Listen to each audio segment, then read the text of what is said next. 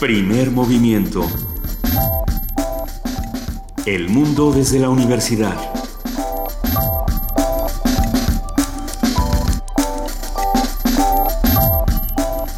Muy buenos días, son las 7 de la mañana con 5 minutos de este lunes 11 de enero y arrancamos así en Radio UNAM, primer movimiento. Muy buenos días, queridísima Juana Inés de ESA.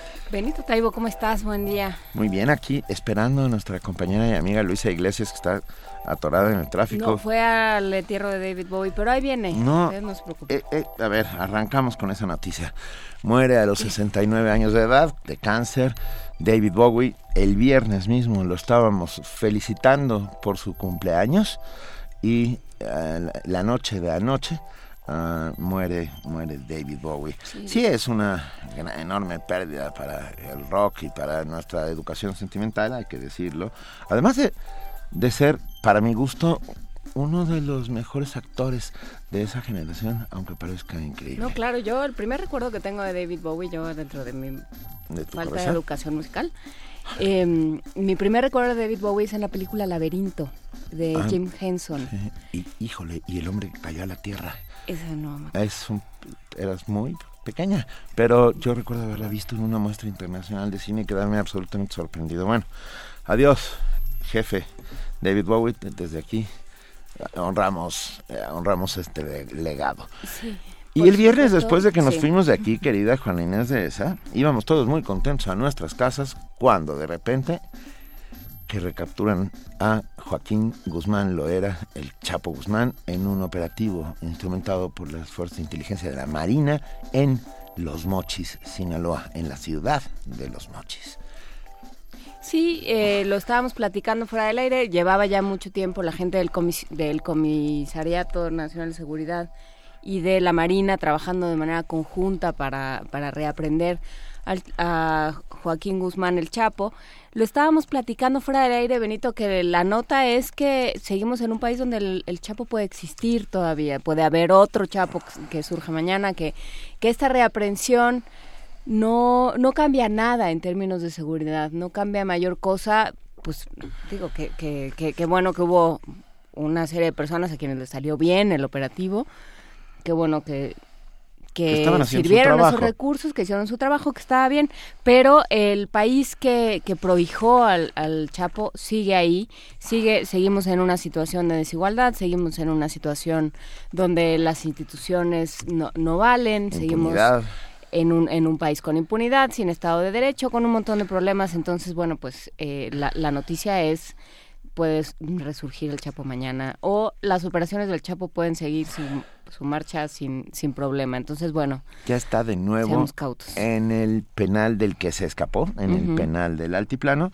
y en este momento se están llevando a cabo todos esos trámites para su posible extradición a los Estados Unidos. A hay que recordar que el, el tema de la extradición es importantísimo en muchos sentidos porque fue así como se desmanteló de alguna otra manera las organizaciones criminales de narcotraficantes en Colombia ante la enorme amenaza de la extradición. Los, colombia los narcotraficantes colombianos decían que preferían morir en, Colombia que ser extraditados a los Estados Unidos. Y eso habla también de impunidad, por supuesto. Uh, hay un pánico enorme a, a las extradiciones por motivos que bueno, todos conocemos. ¿no? Porque ahí sí está difícil hacer un agujero en la cárcel federal de Folsom y salir a, a la playita de no sé dónde. Bueno, no Vamos sé. viendo cómo sigue esto. Vamos viendo cómo sigue y por supuesto en algún momento tocaremos el tema de esta entrevista concedida a Sean Penn por la y la intermediación de Kate del Castillo con el Chapo Guzmán realizada en octubre que según alguna fuente también eh, fue importante para la recaptura. O sea, parece ser que dio claves para que esto sucediera. Es algo extraño. No o sea, vamos a entrar que en lo perdió la, la, vanidad. Pues yo no la frivolidad. Pues puede ser, fíjate, puede ser. Siempre ay, siempre suceden este tipo de cosas. A ver, no sé, yo, yo cada vez humanos, cada sí. vez que suceden cosas así, yo pienso el hombre más uno de los hombres más ricos del mundo según la revista Forbes, uh, que que, no le sirve de nada su dinero, ¿estás de acuerdo? Que tiene que andar agachado por alcantarillas, saliendo por túneles. Y en esas fachas, Benito, ¿qué Y en esas fachas, con Ariel y sin Ariel, que fue el mejor meme que yo vi durante la recaptura. Sí, es un tema, hablaremos de todo ello, hablaremos de ética periodística en algún momento durante la semana. De, de, de, qué significa eso de conseguir dar una entrevista y no decir nada. Y además, perdón, pero de un reduccionismo salvaje. Una de las primeras textos que yo leí, ah, se veía el Chapo Guzmán diciendo, sí, pues bueno, yo venía de un lugar pobre allí en Badiraguato y no había de otra. Perdón, yo creo que sí hay de otra. Tenemos que, hacer que sí y crear las condiciones para que haya de otra. tiene que haber de otra necesariamente. Pero sí, hablaremos de ello, hablaremos de la frivolización de pronto de estos personajes y de estos hechos y de, pues sí, pues y, de, la, labor de Sean Penn. Y de la labor de Sean Penn, por supuesto. Venga, hoy es eh, lunes de ciencia. ¿Qué creen? Hay cuatro nuevos elementos en la tabla periódica. Tendremos una conversación con Benjamín Ruiz Loyola, profesor de la Facultad de Química de la UNAM, que nos contará de estos cuatro nuevos elementos. Exactamente, en nuestra nota nacional, que está como todos los lunes a cargo del periodista Salvador Camarena, hablaremos ¿Qué este, necesariamente de El Chapo. En nuestra nota internacional, ¿quién es el clérigo Chi y por qué se le atribuye tanto? Estamos hablando de este eh, clérigo, eh, si no me recuerdo, Nasri, Nasri por el cual se Nimr al Nirm. Ah, perdón, Nirm, Nirm ah, es que Son unas combinaciones de consonantes que se nos complican. Nirm, eh, por el cual aparentemente se, se desencadena todo, todo el, el tema de... ay, de Arabia Saudita e Irán. Puede haber otros temas, como hablábamos el viernes pasado, pero bueno, vamos a, ver eh, cómo se está abordando desde este lado. Lo platicaremos con el doctor Tariq Serawi, profesor de la Universidad Iberoamericana y especialista en Medio Oriente. En, en la colaboración de la Dirección General de Publicaciones, César Aguilar, su director de vinculación, comunicación y tecnología, habla sobre los libros más vendidos del 2015 en la poesía necesaria vamos a tener a Benito Taibo de nuestra cantera. Va a estar leyendo maravillas. Por supuesto, si alguien tiene por ahí algún alguna recomendación, la, con gusto. Eh, tendremos la participación del programa universitario de estudios sobre el desarrollo con Rolando Cordera, su coordinador, que habla sobre los desafíos y transiciones globales y más allá de Cuernavaca. Y en la mesa del día, ya lo habíamos anunciado, eh, no solo se enoja el New York Times, ¿qué hacemos con nuestro enojo en 2016? Vamos a conversar con Lorenzo Meyer, él por supuesto ya mm, lo conocen bastante, pero se presenta como profesor investigador universitario cuyo interés se ha centrado en la historia política mexicana del siglo XX a la actualidad. Venga, son las 7 de la mañana con 12 minutos y es tiempo de nuestro primer corte informativo y para ello está nuestra compañera Cindy Pérez Ramírez. Bienvenida, Cindy. Muchas gracias. Buenos días, Benito Juan Inés. Buenos días a todos. Buenos días, Cindy.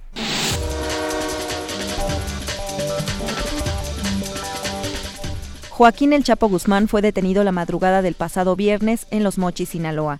De acuerdo con un comunicado de la Marina, al atender una denuncia anónima, elementos de esa institución se dirigieron a un domicilio de esa ciudad donde fueron agredidos con armas de fuego por integrantes de la delincuencia organizada. En esta acción, un marino resultó herido, cinco agresores fueron abatidos y seis personas más fueron detenidas. La Marina informó que en esta operación fueron asegurados cuatro vehículos, dos de ellos blindados, ocho armas y un tubo lanzacohetes con dos cargas.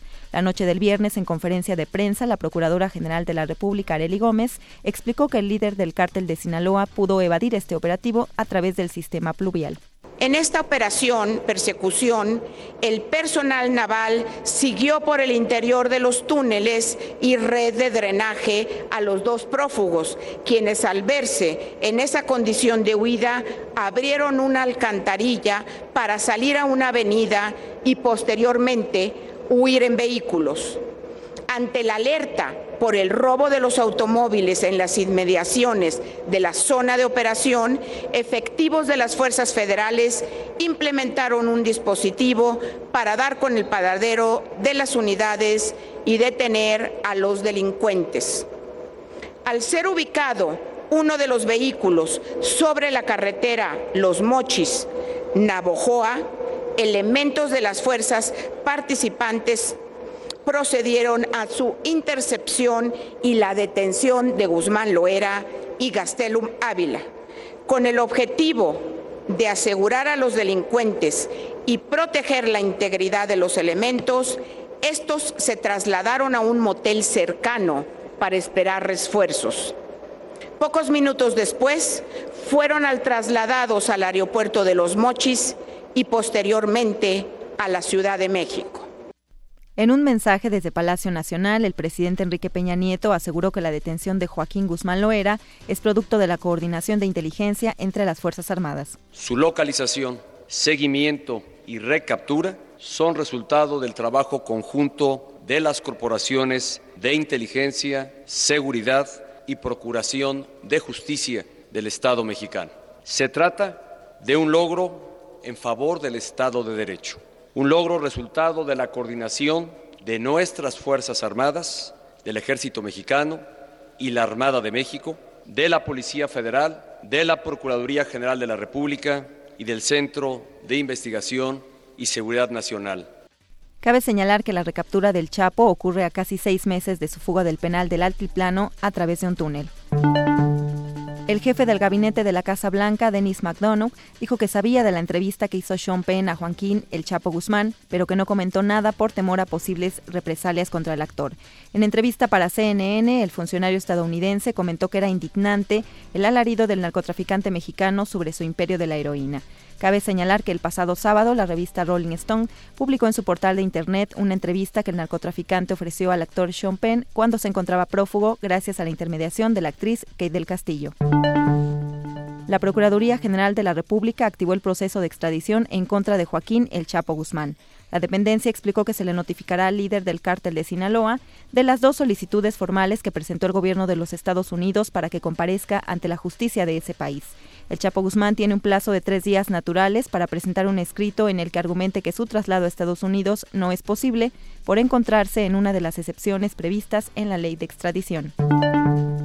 El presidente municipal de Cuernavaca, Morelos, Cuauhtémoc Blanco, suspendió la reunión de cabildo con los regidores del municipio luego de que personas armadas irrumpieran en el edificio. El edil denunció que seguidores del exalcalde Manuel Martínez irrumpieron en el recinto para evitar la reunión de los concejales. Asimismo, detalló que las personas serán denunciadas conforme a derecho. Cabe señalar que el cabildo no ha sesionado de manera regular por diversas manifestaciones. La sección 22 de la Coordinadora Nacional de Trabajadores de la Educación acordó realizar una marcha masiva en Oaxaca el próximo 14 de enero. Esto para exigir la liberación de los tres profesores presos en el penal del Altiplano, presuntamente por participar en actos vandálicos. A la manifestación están convocados cerca de 83 mil docentes. Se espera que hagan un mitin frente a la sede del Palacio del Gobierno.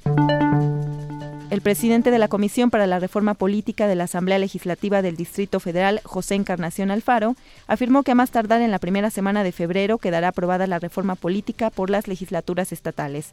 El diputado local informó que hasta el momento los congresos de Tabasco, Durango, Nayarit, Hidalgo, Estado de México, Zacatecas, Michoacán, Coahuila, Jalisco, Puebla y Aguascalientes han avalado la reforma. La minuta señala como plazo el 15 de febrero para que las legislaturas estatales rechacen o acrediten la reforma constitucional. Anula el gobierno capitalino el plan para construir una zona de desarrollo económico y social llamada Ciudad Futura en la delegación Coyacán. Miguel Ángel Mancera, jefe de gobierno de la Ciudad de México, informó que no existe proyecto para desarrollarse en dicho predio. Comentó que el plan se politizó y ahora resulta imposible hacerlo. Mancera aseguró que pese al revés en la ciudad futura, su administración cerrará la planta de asfalto ubicada en Coyoacán, pues dijo es contaminante.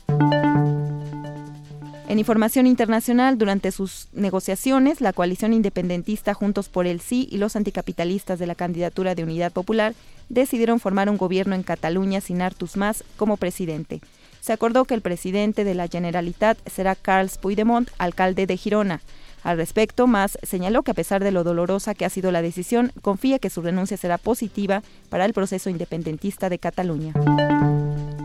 A consecuencia del anuncio del gobierno norcoreano sobre la realización de la prueba de una bomba de hidrógeno, Corea del Sur desplegó este viernes en la frontera común su artillería cerca de los altavoces de propaganda contra Corea del Norte. La agencia Yonhap informó que algunas fuentes militares señalaron que Seúl dispuso misiles antitanque y obuses autopropulsados K-9 para aumentar su capacidad de combate en la zona. Este domingo, el líder de Corea del Norte, Kim Jong-un, señaló que el ensayo de la bomba de hidrógeno ha sido un paso para defenderse contra Estados Unidos y sus aliados. Añadió que la prueba realizada es un acto de autodefensa para proteger de una manera fiable la paz en la península coreana y la seguridad regional. A consecuencia de la ola de agresiones sexuales que vivieron varias mujeres durante la celebración de fin de año en Colonia, Alemania, fue destituido este viernes el jefe de la policía, Wolfgang Albers. Dicha destitución se produjo el mismo día que los partidos de la coalición del gobierno alemán prometieron responder duramente contra los migrantes que cometen crímenes. El vicecanciller y ministro de Economía y Energía, Sigmund Gabriel, señaló que se estudiarán las posibilidades legales para devolver a su país de origen a aquellos solicitantes de asilo que cometan algún delito. Y en la nota de la UNAM, por única vez el cometa Catalina se acerca a la Tierra con datos del origen del sistema solar. Marco Muñoz, alumno de doctorado del Instituto de Astronomía, destacó que este cuerpo celeste posee gases congelados y volátiles como amoníaco, monóxido y dióxido de carbono, cuyas mezclas se analizarán con espectógrafos. El cometa Catalina tendrá su mayor acercamiento con nuestro planeta el 17 de enero. Catalina es un cometa de la nube de Oort. Según las estimaciones de la órbita, es un cometa nuevo y se le llaman cometas nuevos porque tienen un semieje mayor muy grande, es decir, por su energía o por su excentricidad se sabe que vienen de muy lejos, es decir, desde la nube de Oort. La nube de Oort es una componente más o menos teórica del sistema solar porque no se observa directamente, sino que se observa lo que viene de ahí cuando está cerca del sistema solar. Entonces, si tú ves un cometa que tiene una excentricidad mayor a 1 o cerca de 1, eso quiere decir que tiene un semieje mayor muy, muy, muy grande, ¿no? De miles de unidades astronómicas. Entonces, este cometa vendría de muy lejos. Entonces, el Catalina es un cometa nuevo porque no está ligado al sistema, entonces va a pasar una sola vez y se va entonces, todos los volátiles no se han perdido en otros pasajes. Principalmente tiene gases congelados.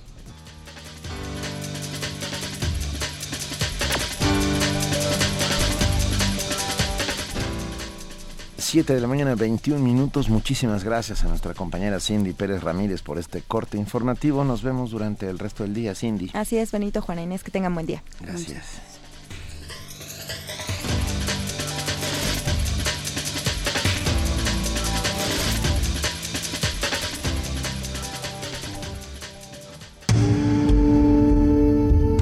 Movimiento.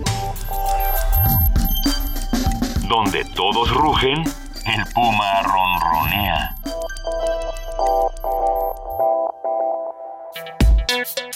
Lunes de Ciencia. Pues bueno, se desconoce aún su nombre oficial, tampoco se sabe a ciencia cierta cuál es su uso práctico, y fueron creados por el ser humano.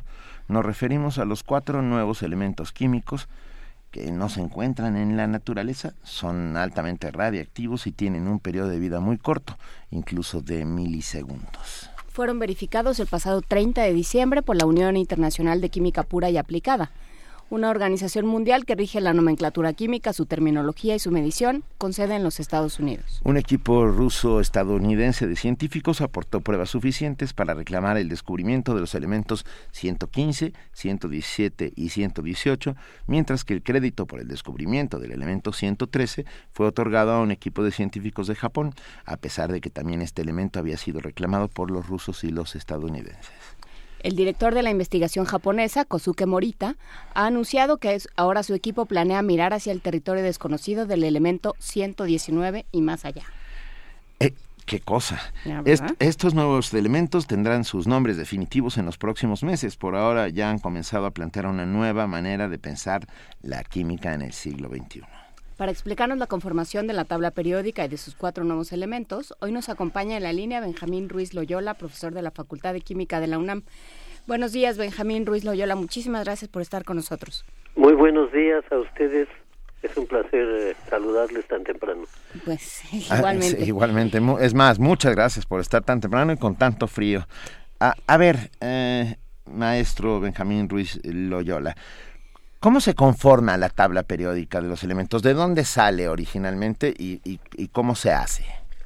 Bueno, es una, es una cuestión muy interesante porque digamos que en el siglo XIX, que fue cuando empezó a tratar de ordenarse a los elementos químicos se les ordenaba simplemente por cómo se habían ido descubriendo hasta que eh, empezaron a verse propiedades similares entre diferentes elementos y finalmente Mendeleev organizó la tabla de manera tal que elementos con propiedades similares quedaran en, en columnas eh, iguales para todos.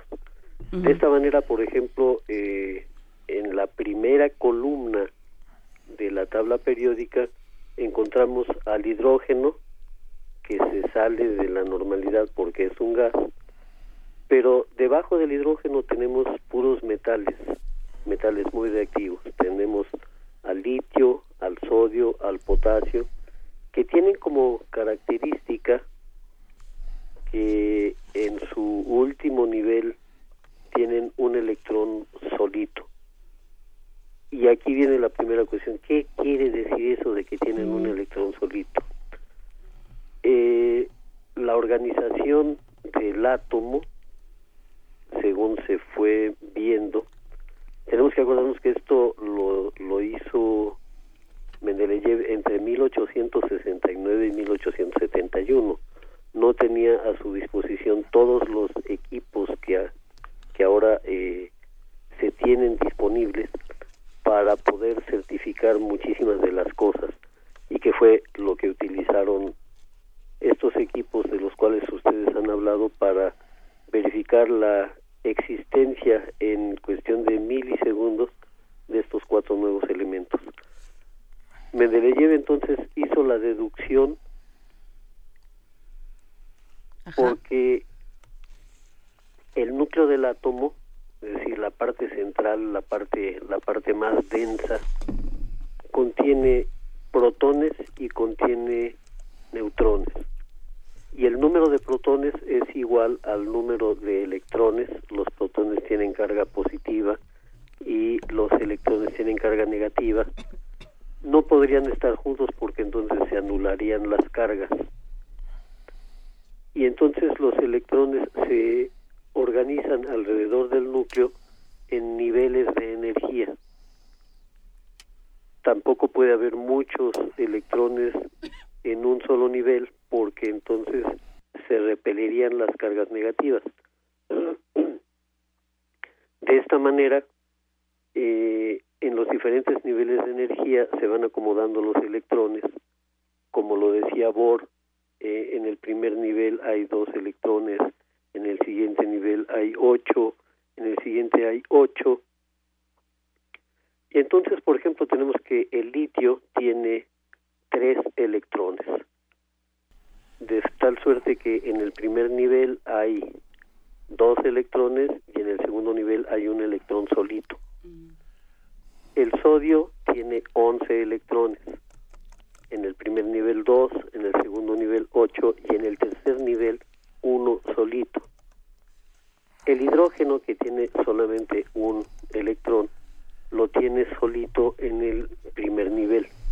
Entonces si vemos eh, hidrógeno, litio y sodio, la característica común que tienen es que en su último nivel, que son los niveles 1, 2 y 3, tienen un solo electrón.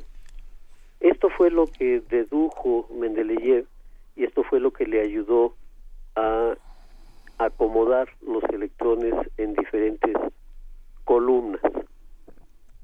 Y obviamente vamos eh, teniendo renglones en la tabla periódica dependiendo de el nivel de energía en que se van acomodando. Ya hablamos de el nivel 1 el nivel 2 el nivel 3 en la columna 1 en el nivel 4 de eh, esa misma columna 1 encontramos al potasio y vemos, por ejemplo, la similidad en propiedades, eh, inclusive en relación con la vida, porque el sodio y el potasio son importantísimos como electrolitos en las células, de manera que pueda haber transmisión de impulsos eléctricos y entonces las neuronas puedan funcionar adecuadamente. El litio es importantísimo para ciertas enfermedades eh, mentales. Entonces, esto nos lleva a que, desde el punto de vista puramente teórico, con un acomodo por pura deducción que hizo Mendeleev, conforme se fueron descubriendo nuevos elementos, en aquel entonces sí era descubriendo porque era trabajar los minerales, aislar el elemento e identificarlo, se les fue acomodando en la tabla periódica. Mendeleev originalmente dejó muchos huecos en la tabla periódica, de manera que él decía, aquí debe haber un elemento que no hemos descubierto porque corresponderá a estas características en función de la distribución de los electrones. Y así fue como, como se fue dando. Eh, en la actualidad tenemos hasta el séptimo nivel y precisamente la gran importancia de este de este hecho que fue aprobado por la Unión Internacional de Química Pura y Aplicada, pero también intervino la Unión Internacional de Física Pura y Aplicada, porque ya estamos trabajando a nivel no solamente de química, sino de física también, física, física eh, subatómica. La gran importancia es que con estos cuatro elementos se completa totalmente el séptimo nivel. Entonces, ya no va a aparecer un solo hueco en la tabla periódica porque va a estar completamente llena. Y a ver, ¿cómo es esto? Eh, hace un momento hacía la distinción entre lo que se lo que se descubre, ¿no? Entre los los elementos que todavía se descubrían. ¿Qué pasa con estos cuatro nuevos? Ok, estos cuatro nuevos y varios otros de los de los eh, que ya están en la en la tabla pero que también son sintéticos es decir eh, no existen en la naturaleza sino que han sido fabricados por el ser humano lo que se hace es decir ok yo quiero sintetizar ahora sí sintetizar hacer en un laboratorio un elemento con un número grande de electrones. Y entonces lo que se hizo fue, por ejemplo, tomar un núcleo de berkelio. El berkelio es un, un elemento sumamente raro, tan raro que les tomó años poder juntar 13 miligramos de berkelio y los bombardearon a una velocidad enorme con núcleos de calcio que tiene 20 electrones. Después de muchos intentos en los que obviamente había más probabilidades de fallar que de que de tener éxito porque por muy acelerados que estuvieran los núcleos iba a ser realmente una casualidad que chocaran recordemos que prácticamente el, eh, el espacio entre los átomos es espacio vacío y no puede haber ninguna otra cosa en ese espacio porque entonces se podría provocar choques entre núcleos que no queremos que ocurran. Entonces tiene que poner al alto vacío, después introducir los núcleos de berkelio y los núcleos de calcio, acelerarlos y rezar para que choquen. Eh, si los metiéramos al periférico no habría problema. Me, parece bastante poco científico lo de rezar para que choquen, doctor. Ok, esto, eh, esperar, que, esto ocurra, ¿no? Pero no hay quien deja de rezar, ¿eh? O sea, este, no, no lo dudo. pues cada quien, cada quien su se santo, aproxima pues. a la ciencia como puede, sí. Por eso decía yo, si esto si, si los metiéramos al periférico eh, habría choque casi seguro, ¿no? Pero después de muchos intentos logró eh, el equipo este interdisciplinario de Rusia y Estados Unidos, que fueron tres laboratorios, dos estadounidenses y el ruso, lograron el choque entre el núcleo de berkelio con con 97 y el núcleo de calcio con 20 y lo que obtuvieron fue que durante milisegundos obtuvieron un nuevo núcleo que tenía eh, en su núcleo 117 mm.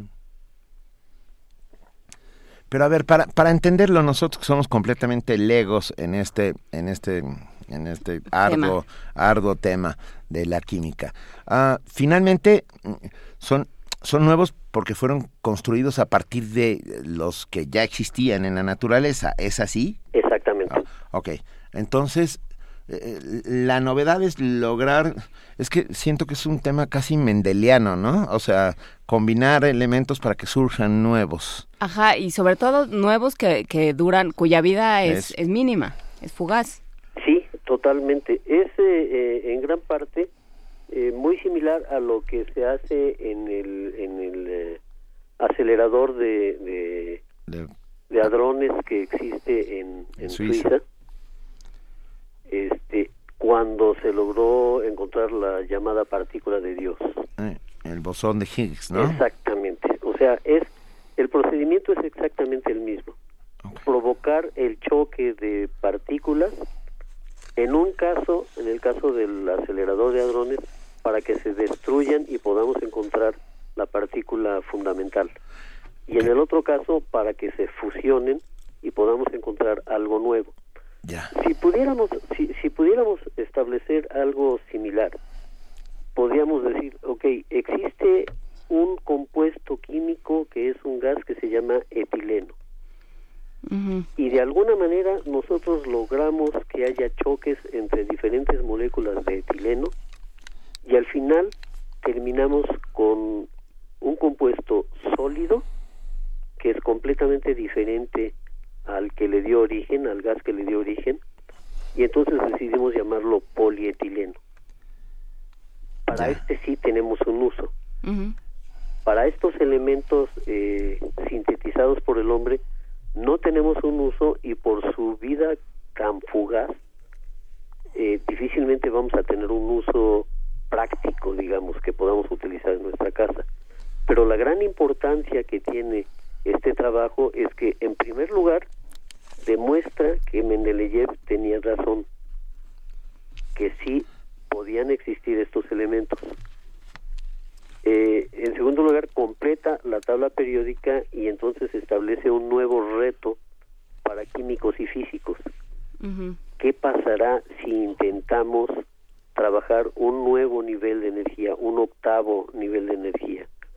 Es decir, ¿qué ocurrirá si ahora los intentos se dirigen a sintetizar un elemento con 119 electrones, 119 protones?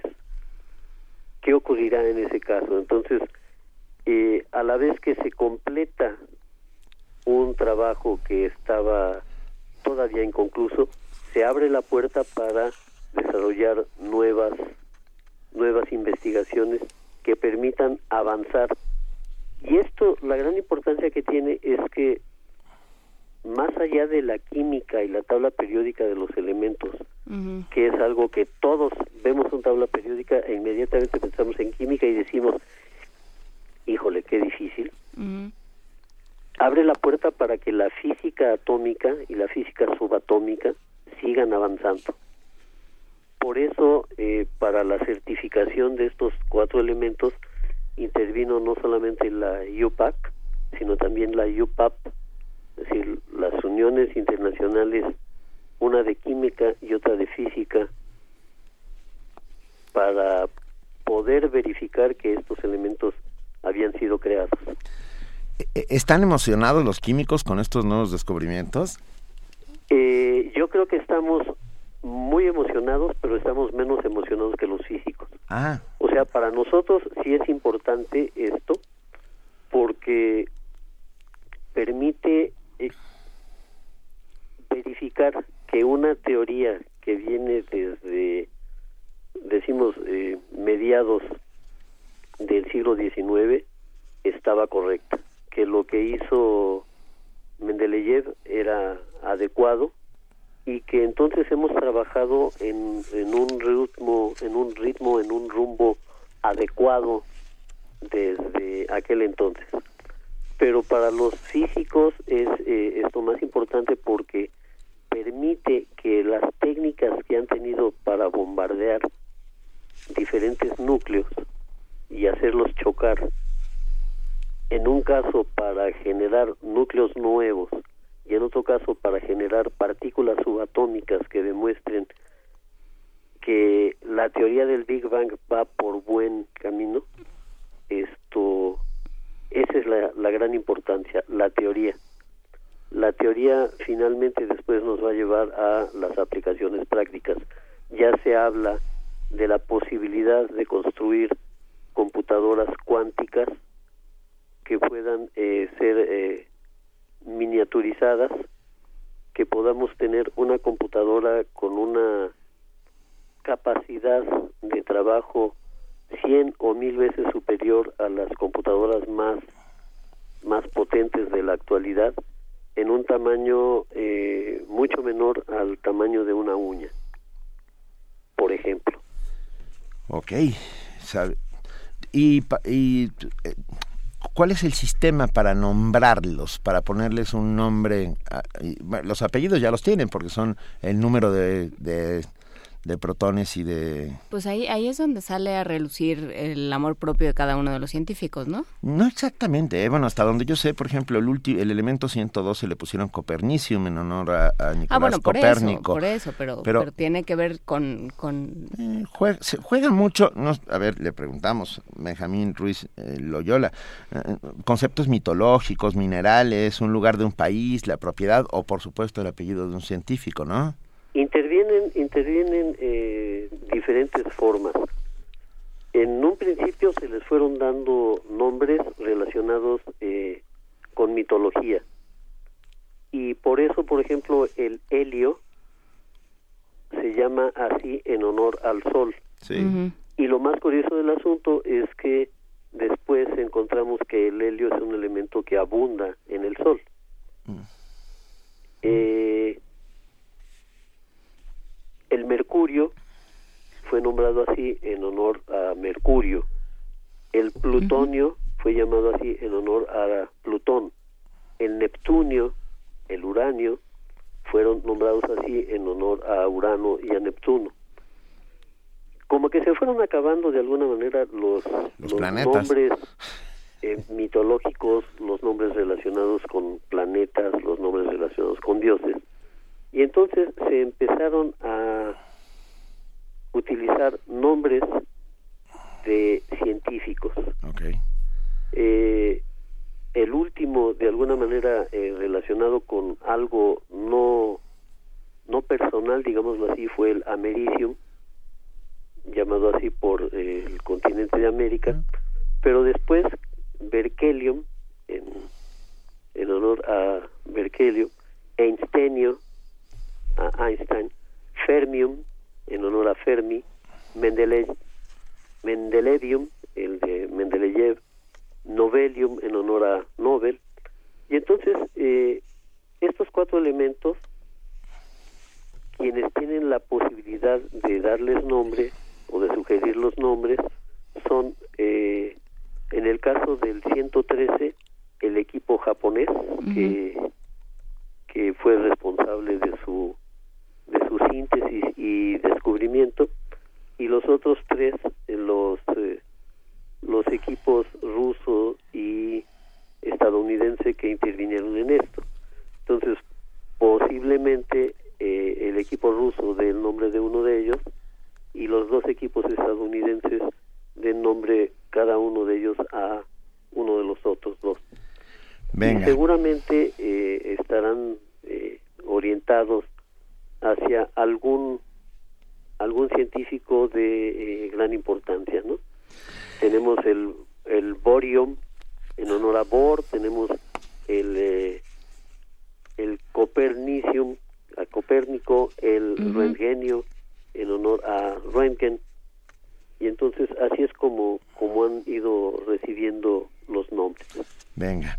Pues muchas gracias, maestro Benjamín Ruiz eh, Loyola, profesor de la Facultad de Química de la UNAM, por aclararnos esto y por saber un poco más acerca de la tabla periódica de los elementos, cómo se compone y lo que hay alrededor. Un fuerte abrazo y se lo agradecemos muchísimo. Igualmente, Benito y Juana Inés, eh, los eh, saludo con, aprecio. Espero que eh, dentro de la dificultad que implica el tema podamos haber aclarado un poquito esto, sobre todo al auditorio. Sí, sin lugar a dudas. Muchísimas gracias. Que tengan buen día. Hasta luego. Igualmente, muchas gracias. Eh, bien, nos vamos con una canción del rey de los goblins, David Bowie. Dice Lau Lau en, Twitter que pensaba que, ¿Que era broma, que era, que, era una broma mía lo de la muerte de Bowie, ¿no? no muere a los 69 años de edad. Tengo un humor este, disparejo, pero no tanto. Pero no tanto. El maravilloso David Bowie. Y como un homenaje a él, vamos a escuchar una de sus canciones en voz de Seu George. Estamos hablando de Changes. 28, take two. Okay, here we go. We ready? And choice.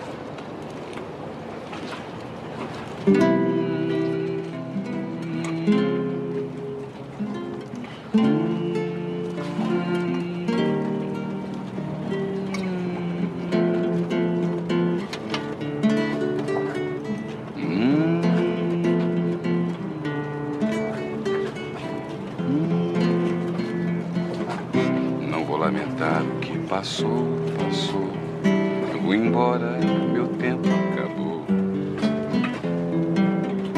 Tenho muita coisa para descobrir. Eu sinto muito, mas tenho que ir. Vou pro mundo porque nada mais me prende aqui. É o final do show. E não fique magoada porque eu vou partir. É só o jeito que eu sou. Tch, tch, tch, tch, changes.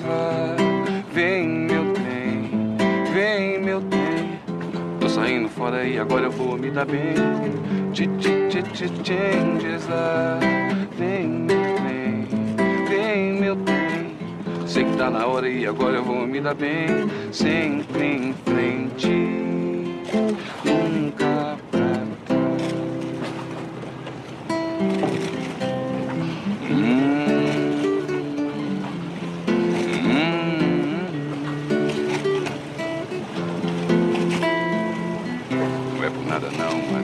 divertir enquanto a vida assim permitir. Só vou procurar fazer amigos do bem, se precisar ajudar também.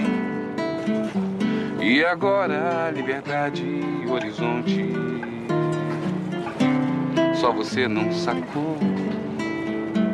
Nova York, Ipanema ou Hong Kong por aí que eu tô. Changes lá, vem meu trem, vem meu trem.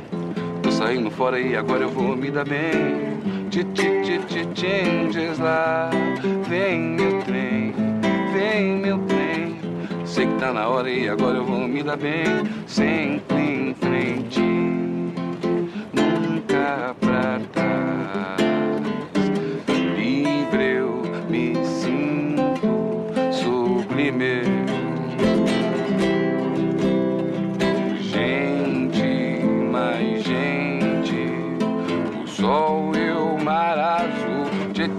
Tchê, changes lá. Vem meu trem, vem meu trem. Tô saindo fora aí, agora eu vou me dar bem. Changes lá. Vem meu trem, vem meu trem. Sei que tá na hora e agora eu vou me dar bem.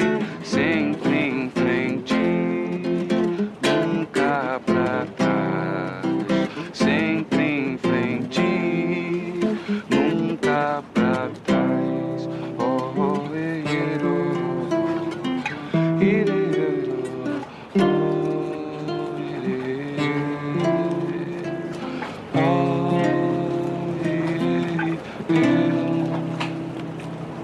Now step down from the thing. Step on down.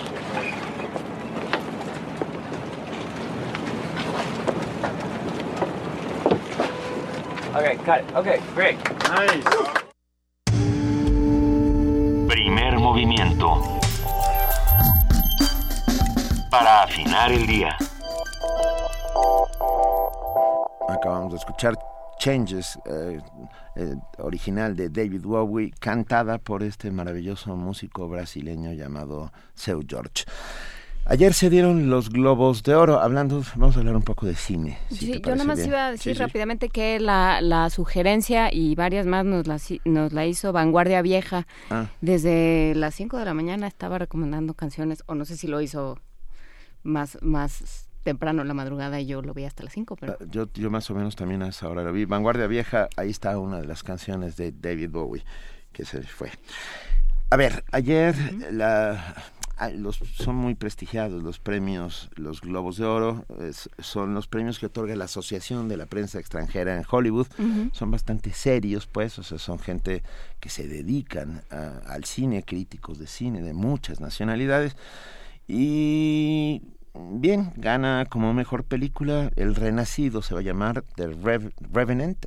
The Revenant. el Renacido se va a llamar en nuestro país.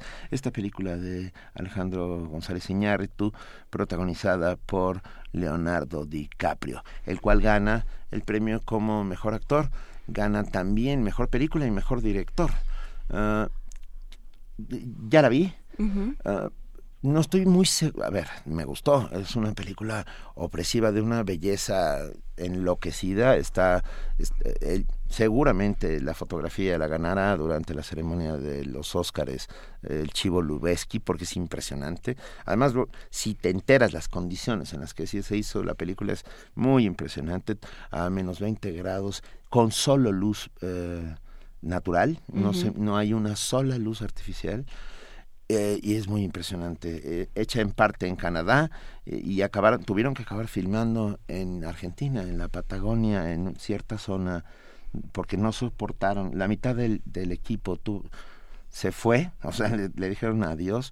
A ver, es la historia de un es la historia del camino a la redención, la vieja historia del camino a la redención por la vía de la venganza o la búsqueda de la venganza un hombre, no queda muy clara la fecha, sí debe ser a 1790, a principios del siglo XIX, eh, cazadores de pieles eh, que están en un territorio ignoto entre Kentucky y, vaya usted a saber dónde, Montana, no, no está muy claro. En el medio oeste. En el medio oeste, pero en la parte más dura, son cazadores de pieles, de pieles de mapache, de osos, de alces, etcétera y no voy a decir mucho más. La actuación habla muy poco. Leonardo DiCaprio durante la película eh, es atacado por un oso. No, voy no es que no quiero estropearla, pues. ¿Y el guion qué tal está? El guion es eh, curioso. Porque yo creo que ahí es donde, donde de pronto González Iñárritu puede empezar a, perder piso, que fue a mí lo que me pasó con Beautiful. Pues no, ¿eh? No, no, no, no, no, no, es, es muy lineal, es, es la búsqueda de la redención y, la, y el enfrentamiento a la naturaleza. A ver, para los que pensaban que Leonardo DiCaprio era una cara bonita, en lo absoluto. Ah, eh, este hombre se ha hecho una carrera, se ha hecho una carrera importantísima. Es un actor bueno, ¿eh? Pero tiene muchísimos años. ¿Tú viste esta película de Total Eclipse? Eclipse Total. Eclipse Total, que es la vida de, de Berlín. Ay, no. es la relación entre Gamboa y Berlín. Ah, no, no. Y Leonardo DiCaprio hace a Berlín, que es el, más joven, ¿no? Ah, de los dos, sí, hace a Berlín en una película dura, difícil y de una película de hace 25 años o veintitantos años. Mira. Sí. Bueno. Y ya de ahí era, era un, buen, un buen actor, era un actor enormemente solvente. Y, la, y también le ha ayudado muchísimo la maravillosa relación establecida con Martin Scorsese. A partir de Pandillas de Nueva York se hacen un dueto eh, insuperable para mi gusto en la, en, la, en la, historia reciente del cine, ¿no? O sea, se convierte en el, en el actor consentido, después de que el actor consentido de Scorsese fue durante muchísimos años de Niro. Robert De Niro, ni más ni menos. Pues me parece que está muy bien. Eh, la actuación de DiCaprio tiene que ver con los ojos, con la... con, con con la expresión corporal, no mucho más. Y esto a Hollywood le encanta, perdón, ¿eh? Eh, quiero decir a los que a los que critican o dan los premios estas actuaciones de límites ah, siempre son muy bien recibidas. Ya escribió nuestra compañera Luisa Iglesias, nuestro corresponsal en el periférico. Luisa Iglesias. Pobre, sigue. Si usted va por ahí, es, es como The Revenant, así está perdida entre los hielos, eh, pero en medio del periférico, la pobre. Eh, pero no, dice que, que DiCaprio hace a Rambo en, en esa película. Ah, Rambo, claro. Sí, que es el más joven, que, que, le hace a Berlín. No me acuerdo quién, quién es el actor que interpreta a Berlín, pero le hace la vida imposible. ¿no? O sea, realmente lo tortura. ¿no? Es este, es este joven, este febo eh, que, que enloquecido, ¿no? que, que le hace la vida imposible lo vuelve loco. Pero gran personaje, Rambo, ¿no? Por muchos motivos, aparte de por ser un, un niño precoz, bueno, un, un niño precoz, Dios mío, dije una barbaridad, un, un infante terrible, un niño terrible, un gran poeta, un un patriota extraño se, se, se va a luchar con las con las eh, con el ejército griego, si mal no recuerdo. No, no, no, ese fue Lord Byron. Estoy pensando en Byron y no en Rambo. Perdón, eh, me acabo de tener un dislate. Sí, ese era Lord Byron, que era inglés. Era, era, Lord Byron. Rambo era francés. Rambo era francés, las flores del mal. Ajá. Venga, oigan, bueno, ok, se acerca ya los Óscares, muchos piensan que los Óscares es un rollo puramente comercial. Los Globos de Oro a mí me parecen bastante serios. Pues también, eh. no, los Globos de Oro lo que tienen es que son, tienen este ambiente de, fiesta, ¿no? Ya para el final de la, de la entrega ya todos están con tres whiskies encima, ya a nadie le importa bien, bien lo que pasa. O sea, realmente termina siendo, como transmisión, termina siendo mucho más interesante. Los globos. Los globos de oro que los Óscares, porque pues sí, los ves en su hábitat, digamos, interactuando entre ellos. Y lanza, lanza al final de su discurso de agradecimiento a Leonardo DiCaprio un llamado a favor de los pueblos indígenas en los Estados Unidos. Esto me pareció interesante. Ah, hay que recordar, no sé si, no, tú eres muy joven, querida, pero cuando a Marlon Brando le dan el Oscar, él, él, envía, él no va a recibirlo, envía a una mujer perteneciente a una de las etnias de los Estados Unidos que, que, da un discurso incendiario y maravilloso sobre cómo fueron exterminados. Que esa es otra de las grandes vergüenzas. Eh, se centran mucho en, en, el problema con los afroamericanos. Sí, claro. Eh, y, como, y, la esclavitud y tal, y nadie, entra habla al, problema de los pueblos indígenas. Que están metidos en reservas. Que están metidos en reservas con problemas de alcoholismo severos. Hay muchos libros que muchas novelas que hablan al, al respecto. Hay una novela para jóvenes que se llama eh, The, The, True Story of a Part-Time Indian, la, la, verdadera historia de un, de un indio de medio tiempo, que es la historia de un chavito, cuenta la, la vida de un chavito, está escrito por, por alguien que pertenece a estas reservas, eh, que dice, pues todos vivimos, pues mi papá vive borracho, mi tío vive borracho, vamos a una ah. escuela donde aprendemos poco y se, y se habla de todo este problema de pues de segregación hablas de los indígenas contemporáneos. Porque la historia del exterminio del exterminio sistemático y bestial de los pueblos indígenas en los Estados Unidos es contada magistralmente en un libro de historia escrito por Dee Brown un escritor un historiador norteamericano eh, de los Estados Unidos llamado Enterrad mi corazón en Wounded Knee Ah, que es donde sucede una de las grandes, enormes matanzas eh, en, la historia de los Estados Unidos. Mira, Luis Ra nos dice, David David Teulis es Berlín y la peli es de Agnieszka Holland. Gracias, Luis Ra. Siempre eso es bueno, saber que hay comunidad y que nos están escuchando. Eclipse Total es la película. Nos vamos a una pausa. Primer movimiento donde la raza habla. Conversar, escuchar, transformar. En la calle el acoso. Si unos y otras nos pusiéramos en el lugar de la otra persona, seguramente podríamos acompañarnos y cuidarnos más, más solidaria y más lúdicamente. Aquí estamos otra vez. Aquí estamos para seguir hablando sobre las temáticas de género. Es necesario, es urgente, es indispensable para todas y todos. Dicen por ahí que la gente privilegiada jamás se da cuenta de las injusticias. Un grupo nace sin poder y el otro grupo nace con poder y eso determina todas las relaciones sociales que vas a hacer en tu vida. Las mujeres mayores creo que enfrentan muchos más problemas. Tejiendo Género, tercera temporada. Escúchanos a las 13.30 horas por el 96.1 de FM. 15 minutos diarios de lunes a viernes. Invitan el Instituto Nacional de las Mujeres, el Programa Universitario de Estudios de Género y Radio UNAM. Porque solo a través de la equidad podremos construir una sociedad más justa. El INE es mucho más que el encargado de las elecciones, más que la credencial con la que votas y te identificas. El INE existe para garantizar tus derechos político-electorales, para impulsar el poder de todos sin importar su edad, para que se escuche tu opinión y se sume a otras, para promover el diálogo, la tolerancia y el respeto. Descubre y comparte tu poder ciudadano. Contigo, México es más. Súmate. Instituto Nacional Electoral, INE. El rito comienza en el escenario. Los sonidos emergen, deambulan por el recinto, se cuelan en los oídos y estremecen los sentidos. Festival Intersección. los encuentros sonoros de Radio UNAM. Todos los viernes a las 21 horas en vivo desde la sala Julián Carrillo.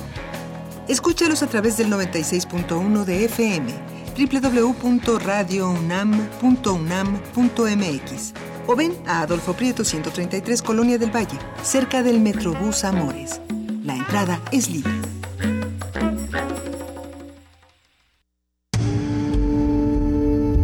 Primer movimiento. Información azul y oro. El frío me ha pegado las neuronas Ah, tiene razón, Rambo escribió una temporada en el infierno y Baudelaire Las Flores del Mal. Hoy, hoy, o sea, lo hice mal todo, pero sigo pensando que, es un buen actor Leonardo DiCaprio. Es un gran actor. El libro que decía, que decía yo se llama El diario completamente verídico de un indio a tiempo parcial. Está publicado en, en México, bueno, en, español por Océano, de, por, por Océano, no, por Ciruela, pero además lo estoy leyendo. Ah, y es de Sherman Alexi. Vamos a poner la nota en, en redes sociales. Este, vamos a tratar de ya no equivocarnos. Pero Estamos así porque ha habido un escape de Wolframio. Venga, son las 8 de la mañana con un minuto. Le damos la bienvenida a nuestra compañera y amiga Elizabeth Rojas para este corte informativo de las 8 de la mañana. Hola Benito, Juan buenos días, buenos días a todos.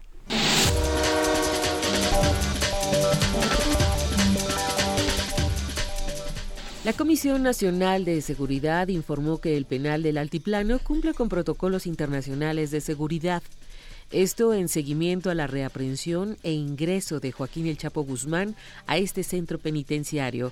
De acuerdo con el comisionado Renato Sales Heredia, y durante un recorrido por los filtros de acceso al Centro Federal de Readaptación Social número 1, ubicado en Almoloya de Juárez, se revisó la operación de los mecanismos de esclusas, el funcionamiento de las cámaras, la seguridad perimetral y las condiciones de monitoreo en los centros de mando. Entre otras acciones, se actualizó la tecnología en el ingreso del personal que labora en el Ceferezo, así como el control y registro de las visitas. A través de un mensaje de audio, el ex líder de las autodefensas, José Manuel Mireles, pidió perdón al gobierno, a las instituciones y a su familia. Desde la prisión federal de Hermosillo, Mireles pidió perdón por haberles faltado el respeto con las palabras o acciones, por haberlos ofendido con sus omisiones y desobediencia civil. Perdonen mis desobediencias civil, señores del Poder Judicial de la Federación. Perdonen por mi interpretación de la Constitución y sus leyes, pues no sé leer ni escribir, solo deletrear, señaló Mireles. El audio incluye un llamado del ex vocero del Consejo General de Autodefensas para que el gobierno libere a todos los civiles detenidos por haber enfrentado al crimen organizado. La Zagarpa apoyará a los productores agrícolas afectados por las heladas en el sur de Sonora. El subsecretario de Agricultura de la dependencia, Jorge Narváez Narváez, detalló que se les dará a los productores 5 mil pesos por hectárea para la siembra de cártamo. En el marco de su encuentro con agricultores afectados, mencionó que ya está en proceso de gestión la solicitud al gobierno estatal de la declaratoria de desastre. Cabe recordar que las bajas temperaturas generaron pérdidas parciales en 17.029 unidades de superficie sembradas con papa, maíz, frijol, sandía, ejote, melón, alfalfa, tomatillo, calabaza, cebolla y chile. En información internacional, un nuevo productor de la vacuna contra el cólera permitirá duplicar el suministro. Un tercer laboratorio farmacéutico recibió la aprobación de la Organización Mundial de la Salud, la OMS, para producir vacunas contra el cólera, una medida que duplicará los suministros globales de esa inmunización. Al hacer el anuncio este viernes, la agencia de la ONU aseguró que el incremento en la producción permitirá reducir el déficit y ampliar a más países el acceso a la vacuna, además de bajar su precio. Hasta el momento, la fabricación de la vacuna oral contra el cólera es limitada y no satisface la demanda. Con la entrada al mercado del nuevo productor, una empresa surcoreana, el suministro mundial alcanzará un total de 6 millones de dosis en 2016, con la posibilidad de incrementarse en los próximos años. En 2015, Sudán y Haití, dos de los países más afectados por el cólera, solicitaron a la OMS abastos de vacunas que no pudieron otorgarse por falta de existencias. Ambas naciones querían llevar a cabo campañas preventivas de inmunización. Giselle Ducaten-Seiler, Naciones Unidas, Nueva York. El ataque perpetrado el jueves pasado contra un autobús turístico con judíos a bordo frente al hotel de una cadena española en, española en el Cairo ha sido reivindicado por el autoproclamado Estado Islámico. A través de un comunicado, los yihadistas aseguraron que el ataque fue en respuesta al llamado de su líder Abu Bakr al-Baghdadi de atacar a los judíos estén donde estén las autoridades egipcias, por su parte, negaron la versión de que los atacantes regresaron todos sanos y salvos, señalando que arrestaron a uno de ellos, mientras que el gerente del hotel negó la versión del Estado Islámico y aseguró que no hubo ni muertos ni heridos. Además, el sábado, la filial del grupo autonombrado Estado Islámico en Egipto reivindicó en un comunicado publicado en foros yihadistas la autoría del ataque contra un convoy de la policía. En ese atentado murieron horas antes al menos dos agentes de seguridad en la periferia sur de El Cairo. Ban Ki-moon, preocupado ante intensificación de la violencia en Yemen. El secretario general de Naciones Unidas expresó a través de su portavoz su preocupación por la intensificación de los ataques aéreos de la coalición liderada por Arabia Saudita y los combates en tierra y bombardeos en Yemen, a pesar de los repetidos llamamientos a un cese de las hostilidades. En conferencia de prensa en Nueva York, Stefan Dujarric aseguró que son especialmente alarmantes los ataques aéreos en áreas residenciales y contra edificios civiles. Entre ellos figuran un salón de bodas y un centro para invidentes. También hemos recibido preocupantes informes sobre el uso de bombas de racimo el 6 de enero en varios puntos de la capital, Sanaa. El uso de estos artefactos explosivos en zonas pobladas puede constituir un crimen de guerra debido a su naturaleza indiscriminada, dijo el portavoz.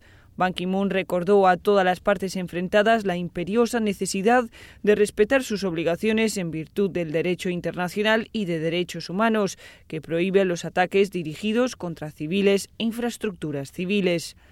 A su vez, el enviado especial Ul Sheikh Ahmed llegó a Riad este viernes, donde se reunirá con representantes del gobierno de Yemen y de Arabia Saudita. Carlota Fluxá, Naciones Unidas, Nueva York. Ante la especulación de algunos medios de comunicación iraníes que relacionaron la visita a Arabia Saudí del presidente de Turquía, Recep Tayyip Erdogan, con la ejecución de un clérigo chi y otras 46 personas, el gobierno turco convocó al embajador de Irán, a través de un comunicado, el Ministerio Turco de Relaciones Exteriores condenó el que su presidente haya sido utilizado como blanco de la prensa iraní y exigió el cese inmediato de dichas publicaciones. El pasado miércoles, Erdogan negó tener relación con las ejecuciones y señaló que se trata de un asunto interno de Arabia Saudí. Suspender las redadas y otorgar la protección migratoria temporal, conocida como TPS, a las familias centroamericanas indocumentadas fue la solicitud que los congresistas demócratas hispanos hicieron al presidente Barack Obama. Este estatus migratorio se otorga a los ciudadanos de países que sufrieron desastres naturales. El subjefe de la bancada demócrata de la Cámara Baja, Steny Hoyer, señaló que existen serias interrogantes sobre si las redadas se practicaron en total apego a la ley. En tanto, los abogados encargados de estos casos manifestaron que esta semana se logró detener la deportación de 12 de los 121 detenidos y que han apelado ante la Junta de Apelaciones de Inmigración del Departamento de Justicia.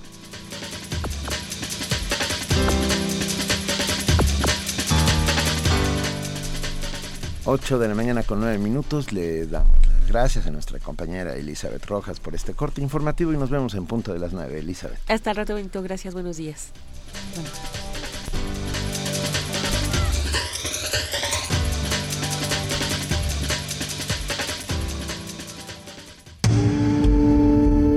Primer movimiento.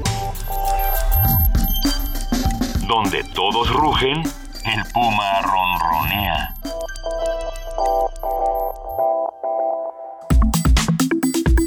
Nota Nacional. Ah, son las 8 de la mañana con 9 minutos. Ya llegó nuestra compañera Luisa Iglesias después de, sorte de salir del corazón de las tinieblas. He salido del corazón de Joseph Conrad de las tinieblas de Tepepan. Para todos los que se quedaron atorados en el tránsito esta mañana, eh, debido a, nuestros compañeros que en el segundo piso no, no tienen el, el, dispositivo o, el crédito para entrar. Bueno, estas cosas suceden y hay que prevenir y, y generar rutas alternas. A veces no es posible, pero aquí estamos todos juntos. Vamos a hablar de muchas cosas esta mañana ya se encuentra en la línea, como siempre lo hace los lunes, Salvador Camarena, columnista del financiero, periodista y amigo de este espacio de primer movimiento. Muy buenos días, Salvador, ¿cómo estás? Hola, muy buenos días. Eh, disculpen ustedes la voz eh, que se debe en esta ocasión a la gripa. Y con mucho gusto de comenzar la semana juntos. ¿Cómo están? Qué eh, gusto saludarlos. Estamos bien, cuídate porque está haciendo un frío duro, ¿eh? Sí, sí, está haciendo un poco de frío pero todo en orden, entonces con mucho gusto de estar como cada semana aquí con ustedes. A ver, Salvador, ¿qué nos va, ¿de qué nos vas a hablar hoy? ¿De qué será? ¿De qué será? son malas, son malas porque ciertamente hay algo que se llama agenda informativa que luego se nos impone, eh, a veces en detrimento de otros temas igualmente importantes, pero sin duda también en esta ocasión es obligado a hablar de la detención el pasado viernes de Joaquín Guzmán lo era, el Chapo Guzmán en la ciudad de Los Mochis. Creo que para empezar no hay que hacernos bolas. Eh, yo sí creo que es mejor vivir en un país donde se detiene al Chapo que en uno donde no se le puede arrestar. Entonces, eh, hay que eh, tener la capacidad de reconocer que esto es antes que nada un éxito, eh, es resultado de un operativo bien montado, bien dirigido por el gobierno, por las instituciones armadas, por mecanismos de colaboración con otros países. Entonces no hay que hacernos bolas, no hay que enredarnos. Primero, lo primero. Eh, de, acuerdo, pero con, un criminal de estos detenidos que libre. Sin lugar a dudas, pero tampoco podemos olvidar que a ellos se les escapó, ¿verdad? No, por eso, pero lo primero es dar el reconocimiento de que esto es una buena noticia para todos, no no no nada más para el presidente Peña o su gabinete, es una buena noticia para todos. No, y saber que vamos a dejar de invertir recursos en eso, digamos, ya. Por un lado. Y dos, ¿qué podemos aprender de esta detención? Y como decía Benito, ¿qué podemos aprender de lo que originó, en principio, el operativo para recapturar a este señor? Yo creo que podemos hablar de, del gobierno de Peña Nieto en tres tiempos. La primera vez que se detuvo a este criminal, eh, quiero decir, eh, en la primera vez que se le recapturó, porque la primera vez que se le detuvo fue hace muchos años en Guatemala en el... Ay, hemos, hemos perdido... la comunicación con Salvador. Salvador, ¿estás o ahí? se desmayó por la gripa o... no, ah, no, mira, está. aquí estoy. Y sin embargo se ríe. Para ver si me escuchan mejor. Estamos muy bien. Bueno, decía yo que la primera vez que se le recapturó, estoy hablando de la, de la captura de, de, de enero, de, de, febrero del 2014, yo creo que el, el presidente Enrique Peña Nieto eh, cometió un error porque cayó en el triunfalismo. Veníamos del, del primer año de gobierno, como esta participación es interactiva, estoy preparando un café, un té, ya. ¿El perro? ¿Cómo va el perro? ¿Ya está listo para la escuela? El perro ya lo sé. Ya no me interrumpas, Juan. Está bien, ya. Al caer en el triunfalismo tras la primera detención, yo creo que se cometieron los, errores que llevaron a la fuga del Chapo Guzmán el año pasado. Eh, el, el, presidente Enrique Peña Nieto venía de un año pues, de ensoñación para él, el año del Pacto por México, el año en que se detuvo a la maestra para mandar la señal de que nadie estaba encima de la autoridad presidencial, el año en que se mostró una eficacia en las cámaras y entonces la agenda de, reformas caminó y estábamos pues en, en, un momento en que la detención del Chapo, en aquella fue en Mazatlán, coronó de alguna manera el triunfalismo con el que el gobierno se presentaba y, y, decía al mundo y a México sí se podía, aquí estamos nosotros que sí podemos, y véanos, somos eh, eh, indestructibles, somos imparables, vamos a seguir moviendo a México. Por desgracia, el presidente Enrique Peña Nieto no entendió que el sistema carcelario mexicano tiene muchos años en crisis, que el sistema judicial en México tiene muchos retos y que la corrupción es un gran mal que no es cultural, que no es, como el presidente Peña dijo, algo que no se puede combatir o, dijo implícitamente en una entrevista, sino que se limitó a la captura y se olvidó del tema. Ahí, a lo largo de varios meses, se fueron publicando eh, reportes sobre eh, trato preferencial y cosas irregulares en torno a la manera en que estaba retenido, encarcelado el señor Guzmán en el penal del antiplano. el primer momento del presidente Peña con respecto a este criminal es uno de triunfalismo, que precisamente creo que eh, fue la causa o una de las causas de lo que siguió, que fue la huida, el escape a través de aquel túnel famoso del criminal. Eso que fue el año pasado, por supuesto, es el segundo momento y ese segundo momento no termina con la detención de eh, Joaquín Guzmán Loera en los Mochis el viernes pasado. Ese segundo momento no tiene todavía una explicación oficial convincente, no están todavía ni bajo juicio ni tampoco bajo escrutinio público todos los que suponemos tuvieron que voltear a otro lado, todos los que tuvieron que dejar de hacer su trabajo para permitir una fuga no fantástica, no que no debida al ingenio o los recursos de este criminal, no, una fuga que fue cincelada con corrupción, con dinero y con capacidad de intimidación de uno de los criminales más peligrosos de, de México y también a nivel internacional. Todos los que se vieron involucrados en eso no han sido necesariamente los que están hoy procesados o han sido despedidos hay muchos más que deben rendir cuentas. Y entonces el tercer momento de esta fuga, de esta, de esta como saga entre el presidente Peña Nieto y el señor Joaquín Guzmán Loera, lo constituye la recaptura el pasado viernes. Mucho se seguirá hablando en los próximos días sobre los pormenores de esta recaptura. Insisto, antes que nada es un éxito, eso es innegable, pero de nueva cuenta volveremos al principio, es decir, caeremos en un triunfalismo ramplón absolutamente inútil y hasta contraproducente si no aprovecha esto el presidente Peña Nieto, esto que es una buena noticia para él, es una buena noticia para México, pero él está obligado a entender que su adversario no es el Chapo Guzmán. Entonces, no es asunto de ya, lo logré, misión cumplida, ¿qué creen? Ese señor que se ha burlado ya, ya está otra vez. No, la burla en este país se llama corrupción. La burla en este país se, falta, se llama falta de procuración de justicia a miles y miles de víctimas. Si el presidente quiere retomar la iniciativa de algo que muchos medios nacionales y extranjeros han dicho, que en los últimos meses y particularmente desde septiembre de 2014 con la tragedia de Iguala de los 43 de Ayotzinapa, este gobierno está sin capacidad de convocatoria, sin capacidad de dirigir o liderar ningún proceso, porque tiene grandes pendientes con la sociedad y de alguna manera la fuga del Chapo eh, a mediados del año pasado fue el reír internacional de lo que ya se veía como un gobierno fallido. Bueno, con recapturar al criminal no comienza de nueva cuenta aquel sexenio triunfalista de, del 2013 14. Lo que debería ser, la tarea que debería ser primordial para este gobierno, opino yo, es combatir la corrupción y fomentar la rendición de cuentas. Mm. Y entonces sí, que hoy nos expliquen quién falló para que pudiera fugarse, como bien decía Benito, hoy se tiene que rendir cuentas sobre lo que, quiénes y qué fue lo que permitió que se fugara en primer lugar. Hoy tendría que rendirse cuentas en torno a qué se va a hacer para realmente combatir la corrupción.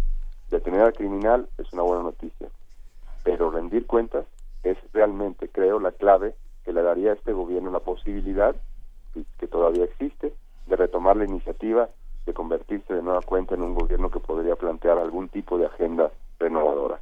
Detener un criminal es un éxito policiaco, militar, de inteligencia. Eso no va a sacar de los problemas a México.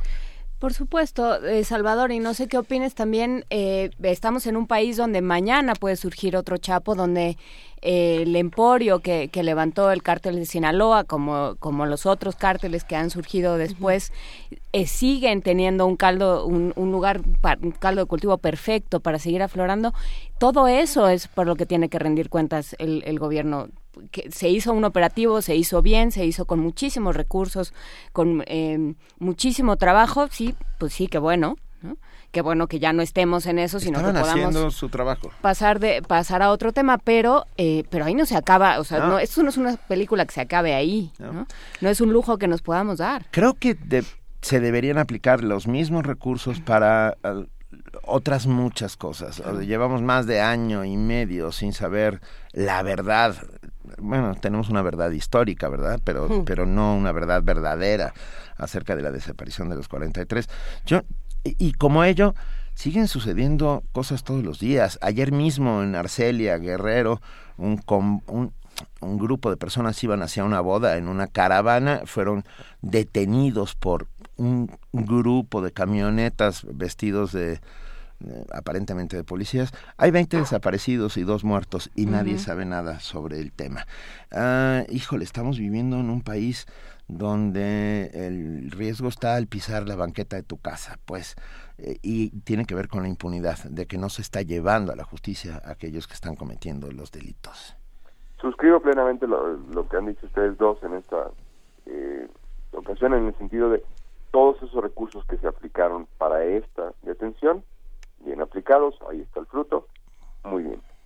Para que sea una misión cumplida, como fue la redacción que aplicó el presidente Peña Nieto en su mensaje en Twitter, para que sea una misión cumplida necesitamos procurarle la seguridad a la gente de Morelos, a la gente de Guerrero, a la gente de Sinaloa, a la gente de Jalisco, a la gente del Distrito Federal, y tenemos una agenda pendiente en este gobierno, ya no digamos de otros exenios, de iniciativas en el Congreso atoradas, de discusiones postergadas, de fallida eh, colaboración o coordinación entre el gabinete, eh, particularmente el secretario Osorio Chong, y los supuestos esos grupos de cinco eh, regiones que hizo al principio del sexenio. lo que mencionabas, Benito, de Argelia, en este enero, Guerrero de verdad, de verdad podría compararse ya con una zona parecida en su dimensión, en su proporción, pero parecida a eh, situaciones críticas en, en el África, situaciones críticas en eh, Siria. El punto es, Guerrero es como lo fue en su momento, y no digo que haya dejado de serlo, pero ya no lo atendemos tanto, el Tamaulipas de hoy. Guerrero es una, entidad en donde es una locura pensar en tomar un camión eh, de, pasajeros donde es una locura asistir a una ceremonia religiosa, en donde es una locura salir a comer a la costera de eh, Acapulco, todo es, todo guerrero es un polvorín y no hay quien haga frente, hay eh, el asesinato en tortillerías, en pequeños negocios, lo que nos habla tanto de, de, que la lucha de los, de los criminales está a tal nivel por el territorio que es una cosa de mafias que se ha visto en otros momentos de la historia, en otros lugares. Guerrero es un gran pendiente, no se puede decir misión cumplida por haber detenido a este señor, cuando Guerrero dice, bueno, qué, buena noticia, señor presidente, en este mes llevamos más de 20 muertos, son 10 días de enero, el día de ayer, digamos, y llevamos más de 20 muertos eh, en, las zonas muy, muy localizadas de Acapulco, Y entonces, ¿cuál misión cumplida? Lo de la, la manera que comenzamos el año con el asesinato de Gisela Mota en Temisco, es un recordatorio, lo decía yo el otro día en, otra ocasión, eh, es un recordatorio como del 94, cuando estábamos preparándonos para la modernidad, ¿no? Nos, el gobierno de la República viene, tiene meses diciendo, no, es que ahora sí se van a empezar a ver los frutos de la reforma, ¿y qué crees? Ya bajaron 40 centavos las gasolinas, entonces tú, Benito, y cualquiera que nos está escuchando va a empezar a tener más dinero en el bolsillo y las reformas del presidente Peña Nieto se están materializando y este 2016 va a ser el gran año del despegue. ¿Qué creen? Asesinan a una alcaldesa de una población importante conurbada como un recordatorio de no hay modernidad sin justicia, no hay modernidad sin las posibilidades mínimas de que los niños vayan a la escuela sin tener la probabilidad de que una bala perdida los alcance. No hay movilidad, no, hay ningún tipo de modernidad, ningún tipo de, de mejora a nivel país aunque algunos estados crezcan más que otros, si el conjunto de la nación tiene grandes pendientes con el pasado inmediato, con decenas de desaparecidos, decenas de miles de desaparecidos, con ciento, eh, decenas de miles de asesinados, yo creo que ya son un centenar de, miles de personas asesinadas en los últimos 10 años, tomando en cuenta al principio el sexenio de Calderón y eh, los tres años que llevamos del presidente Peña, y en todo caso, qué bueno que pudo detenerse a Chapo Guzmán ¿Qué hace el presidente Peña Nieto con esa detención? Eso es lo clave. La detención no es clave. La o sea, no era un quien vive, bien decía Juan Inés, no era, no era un duelo de machos. Ah, me dio la cara, se fugó, yo lo voy a capturar, yo lo capturé, macho men. No, a ver, es una cosa institucional. Qué bueno que en esta ocasión la Marina, la Policía Federal, los sistemas de inteligencia dieron un resultado. Perfecto. Demostrada esa capacidad, ¿dónde están los chavos de Ayotzinapa, los 43, dónde están los otros desaparecidos de Iguala, dónde están los desaparecidos de Coahuila, de Durango, de Zacatecas, de Nuevo León, dónde está la justicia para cientos y cientos y cientos de familias que han clamado. ¿Y dónde están las cuentas, Salvador? El primero que ha dicho yo no voy a dar cuentas y, y este y por supuesto que voy a, a, poner a un fiscal, pero va a ser mi amigo, fue es Peña Nieto. Entonces, bueno, si de ahí partes, pues entonces, ¿cuáles cuentas, cuál rendición, cuál transparencia, cuál posibilidad de, de que este país empiece a confiar en su policía y en sus instituciones? Si, si partimos de la Casa Blanca. Como, como a pesar de ser enero tú ya no crees nada, déjame... Es que ya pasaron los reyes, yo ya, ya acabé de creer porque ya pasaron los reyes y no me trajeron nada, así es que... Eh, Eso te pasa por monárquica. En el pequeñísimo momento en que Peña Nieto quizá y su gobierno se den cuenta de que hacer una cosa bien les posibilita hacer otra. Quizá en esa pequeñísima ventana, y cúlpenme, díganme ingenuo, no, de decir, en este momento se pueden dar cuenta de que ese esa es la oportunidad de decir, si esto lo pudimos hacer bien, podemos hacer otras. No sé cuánto. No digo que se vaya a inmolar, ni vaya a regresar a la Casa Blanca, ni mucho menos. Eh, no digo eso, no digo que vaya a correr al impresentable de Andrade. No digo, no, no, no, vamos a pedir, ahora sí que vamos a pedir cosas, digamos, que, nos importan un poquito más. Le perdonamos la Casa Blanca, señor presidente, si realmente la investigación, que la PGR y el acceso que se le da al grupo de interdisciplinario de expertos independientes de la OEA que está trabajando en México, hacen la mejor investigación posible de ese suceso. Ahora sí que, dando y dando, muy bien, quédese con su Casa Blanca, disfrútela, dele a las familias de Ayotzinapa, de los, de los desaparecidos de, Ayotzinapa y de los muertos, porque también hay asesinados, hay seis personas asesinadas, dele justicia. Y así nos vamos. Es realpolitik, diría alguien, es, ok, no se puede todo. El, impresentable de Virgilio ahí se va a quedar este, chupando presupuesto dos años y tantos más. Ah, que se quede.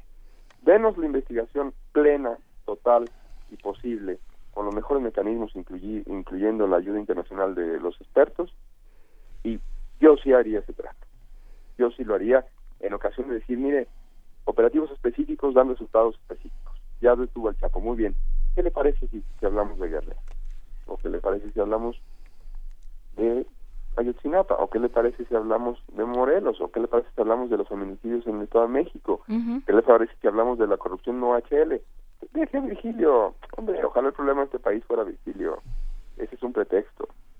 Ojalá la voluntad presidencial, eh, digamos, habiendo saboreado el triunfo este fin de semana, se decidiera por decir, bueno, ¿y si tenemos otros seis o siete de estos? Va, seis o siete de estos mandarían un mensaje distinto al que se ha enviado en tres años seguidos. Sí, pero el problema es que no todos son tan tan mediáticos, que ese es otro tema que tendríamos que del que tendríamos que hablar, ¿no? Como como la captura del Chapo, no todos se ven tan bien en la tele. No sé, un grupo de, internacional de expertos independientes diciendo reconocemos al gobierno de la República por el pleno total y eh, absoluto espíritu de colaboración que ha tenido eh, esta investigación y este es el fruto del trabajo conjunto entre la PGR y nosotros y no hay más me parece que sí, sí vende, mediáticamente sí vuela. El New York Times no nos dedicaría un, un editorial como el de la semana pasada. Pues el de Guardian tendría diría, mira, pues en esto, en esto no podemos decir lo mismo que hemos dicho en otras cosas. No sé, no sé. Eh, yo creo que también la gente también agradece que puedan salir a la esquina y que haya luz en la lámpara de la esquina y que haya servicios eh, efectivos y permanentes de recolección de basura y, de seguridad y que el policía tenga menos incentivos para para eh, para eh, detener personas y bajarles 200 pesos. No sé creo que creo que lo mediático una de esas nos sorprende que es lo realmente mediático. Sí bueno nosotros como comprenderás estamos en otros asuntos pero pero sí, o sea, sí hay que preguntarse, bueno, ¿dónde estamos poniendo el ojo y dónde, dónde eh, la agenda de presidencia nos está pidiendo que pongamos el ojo, ¿no? Y hasta dónde estamos de acuerdo en ponerlo ahí o no. Bueno, el, eh, yo creo que eh, aunque han, logrado limitar en muchos sentidos algunas de las cosas más importantes, el otro día Jorge Castañeda destacaba en su, en su columna en Milenio cuántos cuántos este y creo que salvo salvo el caso de Reforma según recuerdo cuántos este periódicos no habían llevado en portada un llamado un anuncio de que el New York Times le había dedicado un durísimo editorial al gobierno de Peña Nieto eh, incluyendo este decía Jorge Castañeda el milenio donde él colabora. El punto con lo que estoy diciendo es ¿Alguien duda de la capacidad de las redes sociales para vehicular información que no puede controlar el gobierno, que no puede manipular el gobierno, que no puede inducir el gobierno? Yo creo que eh, a veces vemos mucho periódicos. Eh, recuerden el dato que, cuando surgió el asunto del uno más uno que ha sido señalado en Estados Unidos como presunto involucrado ahí en un esquema de lavado de dinero hace tres, cuatro semanas. Eh, en la dirección todavía existe una cosa así una dirección de medios en la Secretaría de Gobernación donde uno va y registra su publicación. Ahí el, el uno más uno dice que tiene tiraje pagado, es decir, tiraje que, le pagan, diario de 95 mil ejemplares. Entonces a veces también ponemos atención a cosas de, de medios que no, no son más que son más virtuales que las, que las virtuales redes sociales. Y, y ahí viene el Papa, ¿eh? Uy, eso va a ser una pachanga. No, Ay, qué fiestota. No, bueno.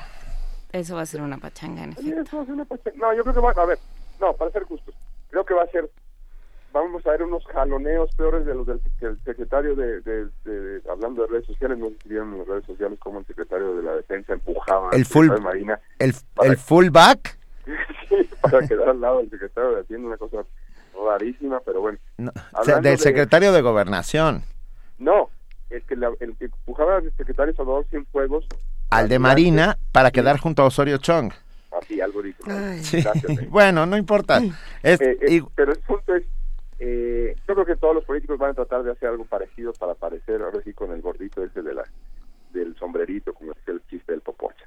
Parece que ya, que ya yo quieren... creo que el Papa va a meter dos o tres, a hacer dos o tres travesuras Va a ser incómodo. Tengo, tengo, tengo, tengo esperanza de que tendrá tres o cuatro discursos, mensajes contundentes en torno a la falta de justicia inmigrante, con, respecto al trato que damos a los migrantes, a la falta de justicia que, está pendiente para las víctimas. Esa es mi esperanza.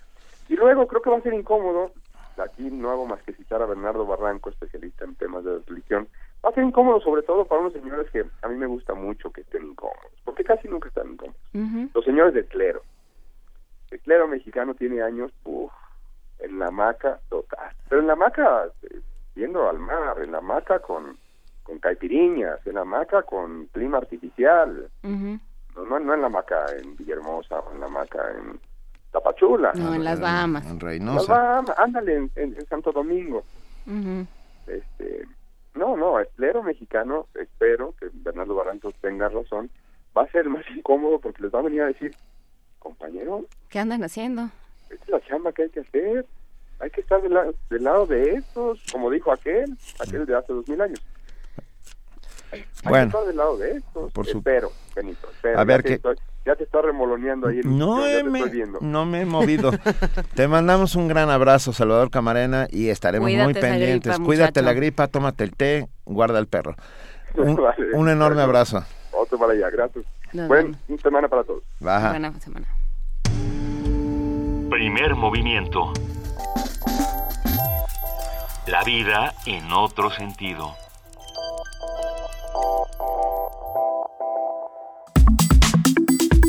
Nota Internacional.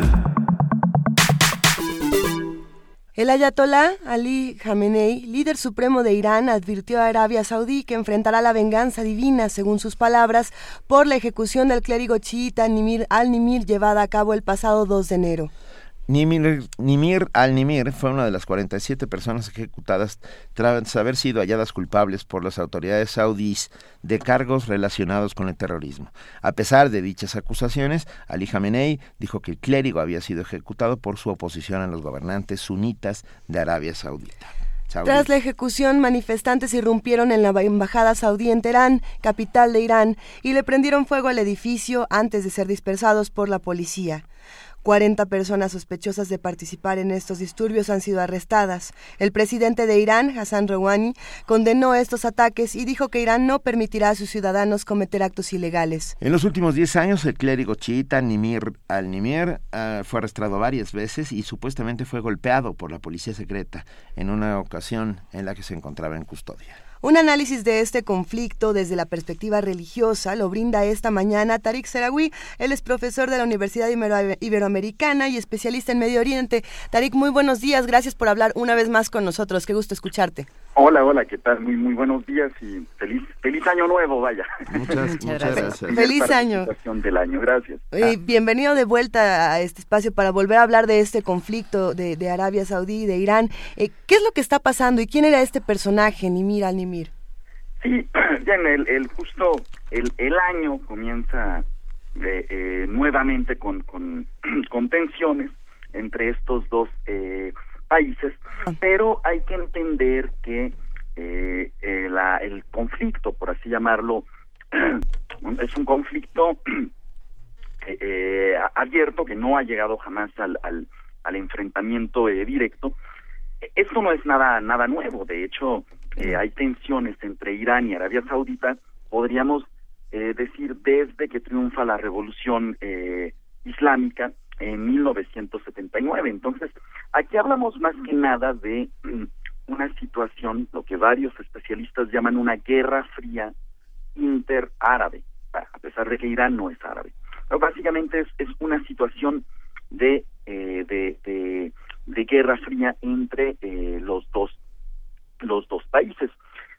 Esto mm, por varias razones. Sí. O sea, uno es eh, los dos países intentando obviamente eh, eh, llevar a cabo sus propias eh, ambiciones y proyectos hegemónicos dentro de la región. Y el otro punto muy fuerte que tenemos es la división religiosa. Si bien no es la única causa de conflicto, sí influye, influye bastante. ya hay que recordar, Arabia Saudita es eh, se practica el sunismo, lo habíamos platicado ya, ya antes, los sunis representan aproximadamente el 90% de todos los musulmanes en el mundo. Y eh, Irán es principalmente eh, chiita. Y esta es una división religiosa, pero donde la, la gran eh, diferencia, digamos, el componente que, que divide a las dos corrientes es principalmente político. Entonces, no es a un nivel eh, de cómo se practica el, el, Islam que tiene la, la, diferencia entre el sunismo y el, y el shiismo.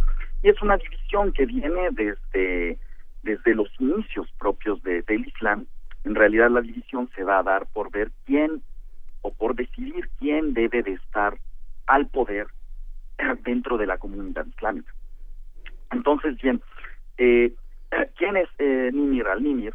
Él va a ser un clérigo chiita, pero saudí.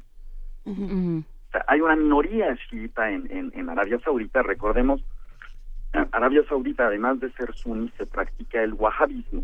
El wahhabismo es la, por así llamarlo, la escuela más eh, conservadora dentro de las cuatro escuelas de interpretación del Islam. Y los, eh, los, los partidarios de eh, Nimir al-Nimir, eh, básicamente como le, como le van a ver es, es que eh, este hombre que de hecho pasó 15 años en el exilio, regresó a Arabia Saudita hace unos años, él va a abogar por los derechos de la minoría eh, de la minoría chiita. Básicamente lo que él va a plantear es que toda su vida siendo ciudadano saudí, él, al igual que la minoría chiita, son tratados como ciudadanos de segunda clase. Entonces, bien, eh, se le va a ver como un enemigo del régimen, se, eh, se ejecuta él el 2 de enero junto con 47 eh, personas más. Cabe mencionar que entre los ejecutados también hay sunis, también hay sunis, y esto, por supuesto, va a encender eh, muchísimos reclamos, muchísimo malestar entre la comunidad chiita del mundo islámico. La comunidad chiita, donde se encuentra la gran mayoría? Bien, por supuesto, en Irán. Irán es un país primordialmente chiita. Pero también vamos a encontrar en Irak. Irak también es un país primordialmente chiita. Y comunidades eh, importantes en Líbano, comunidades importantes en, en Bahrein de, eh, de, de chiitas. Bueno. Sí, ahí, ahí se, se, abren algunas discusiones interesantes, Tarik. Eh, de entrada, por ejemplo, eh, después de conocer más del perfil de Nimir al-Nimir, eh, sale, saca mucho de, de, juego esta venganza divina. ¿Por qué, ¿Por qué están hablando de una venganza divina a partir de este momento?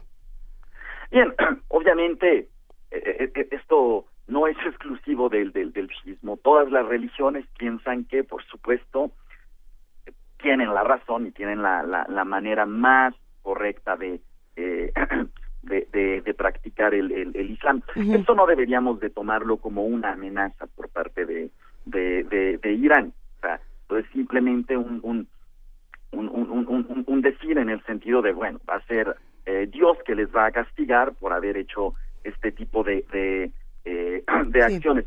Lo que sí hay que comentar que es muy importante es cuando se da la división entre el shiismo y el eh, y, el sunismo se va a dar porque los chiitas van a ser los partidarios de, Ali. Ali va a ser el el cuarto califa después de la muerte de Mahoma. Y va a ser yerno además del profeta Mahoma.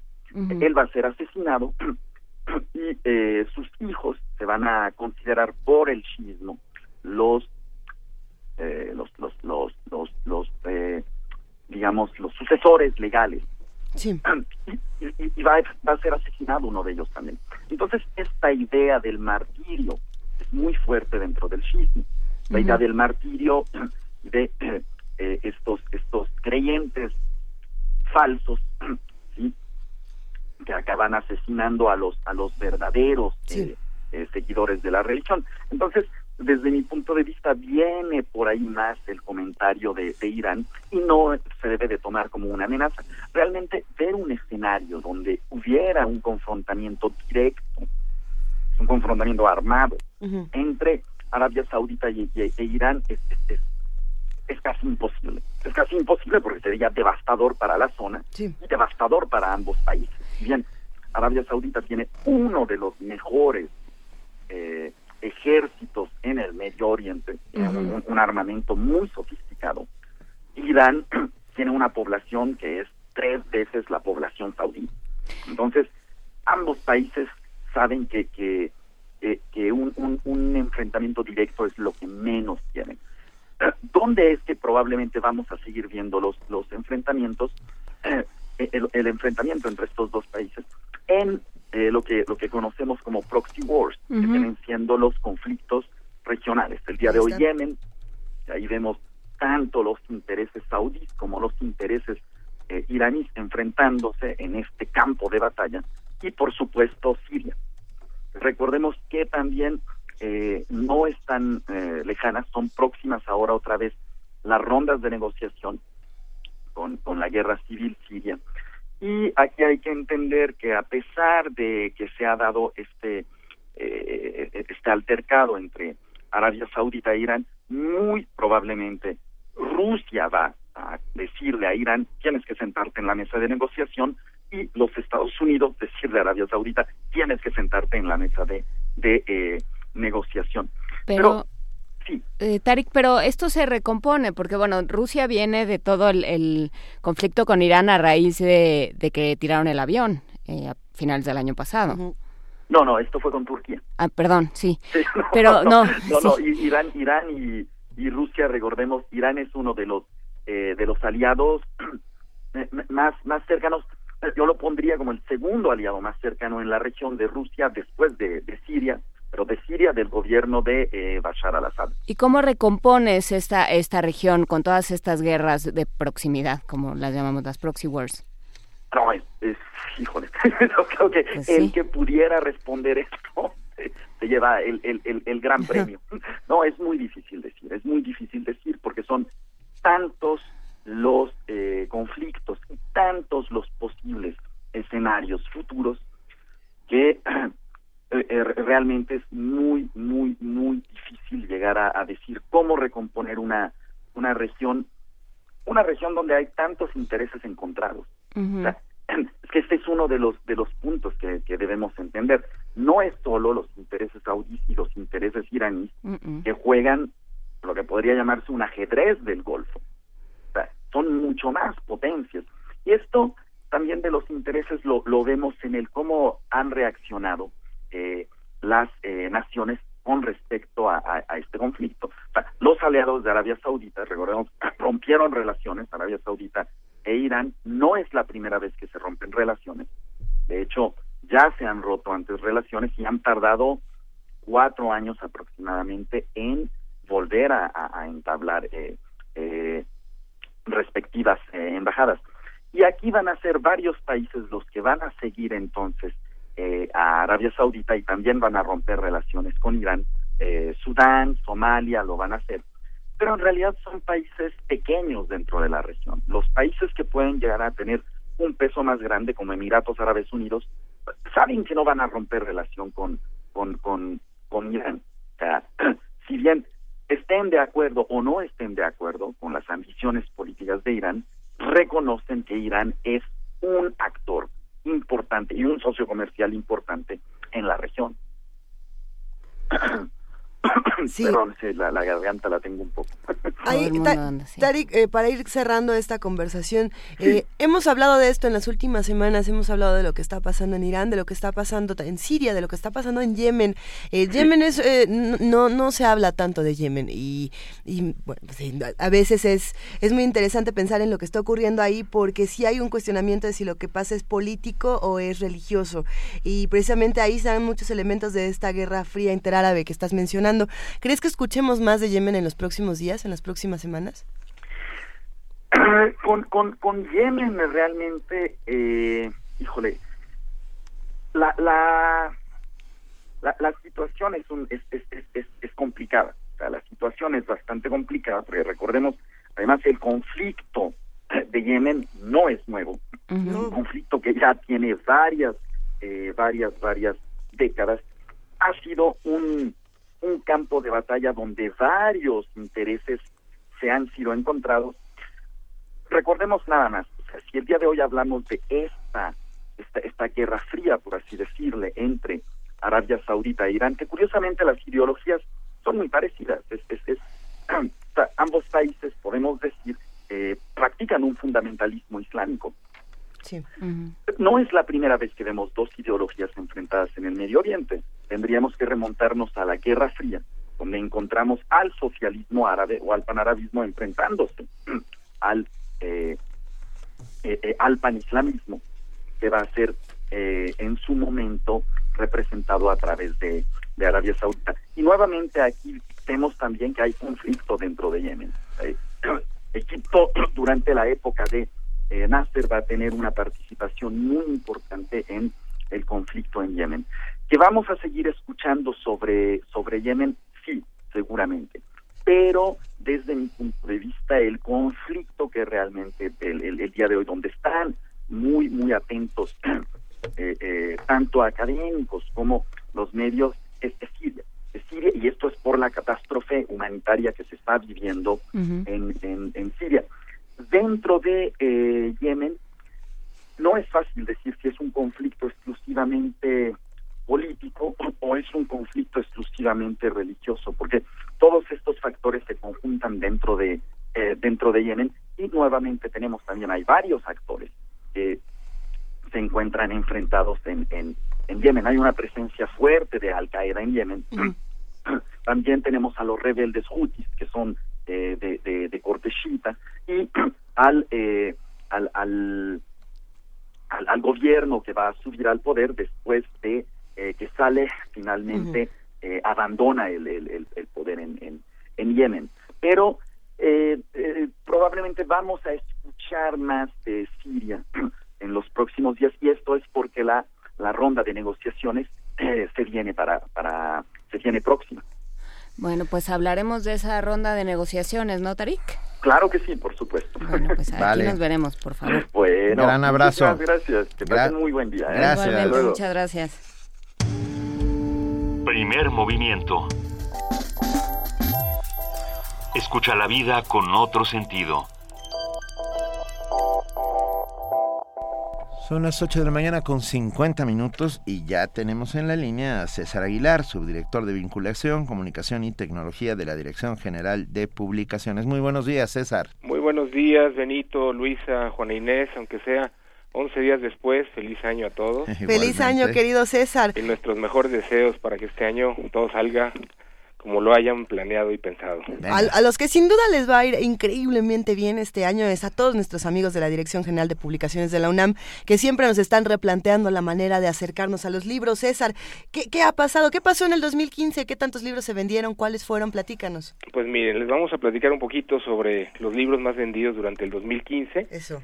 Y bueno, con el cierre de otro, de otro año, siempre es importante mirar atrás y revisar lo que nos dejó un año de noticias, premios y novedades en materia editorial.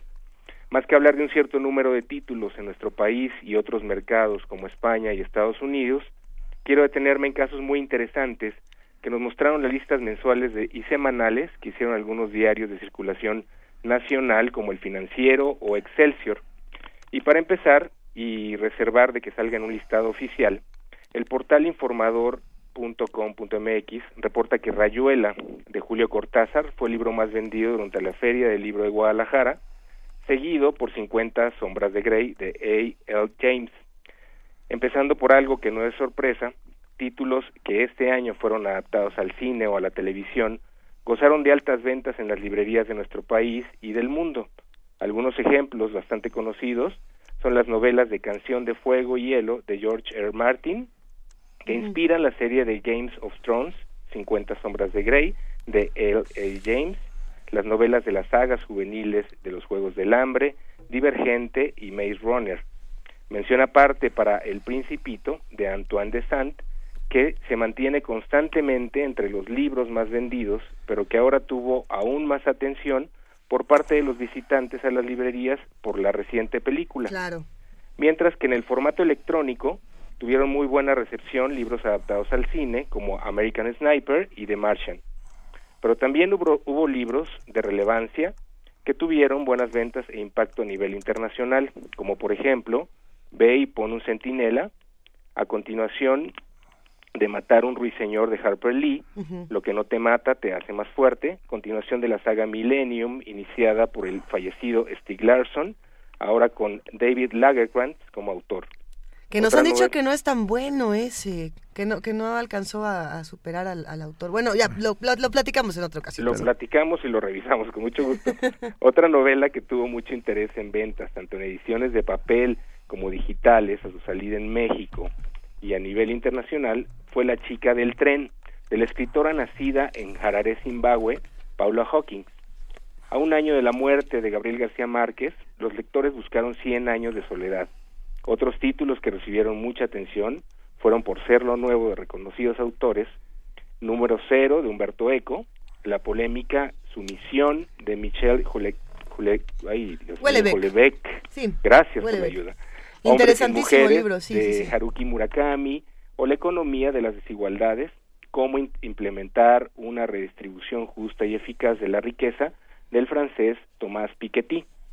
No podemos dejar de mencionar el caso de la periodista bielorrusa Sveltana Alijevich, reciente ganadora del Premio Nobel de, Literatura, cuya obra Voces de Chernobyl, Crónica del Futuro, se posicionó rápidamente en las listas de ventas de todo el mundo luego del anuncio de la Academia Sueca.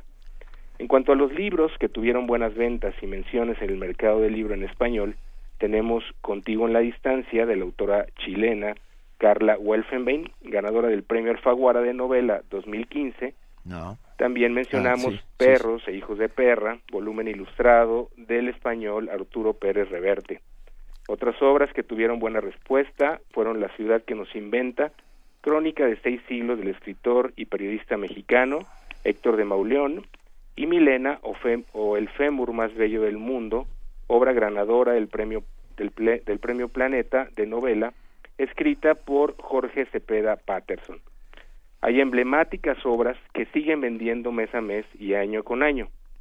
Es el caso de obras como 1984 de Orwell, Pedro Páramo, El Llano en Llamas de Juan Rulfo, Las batallas en el desierto de José Emilio Pacheco y Visión de los vencidos de Miguel León Portilla.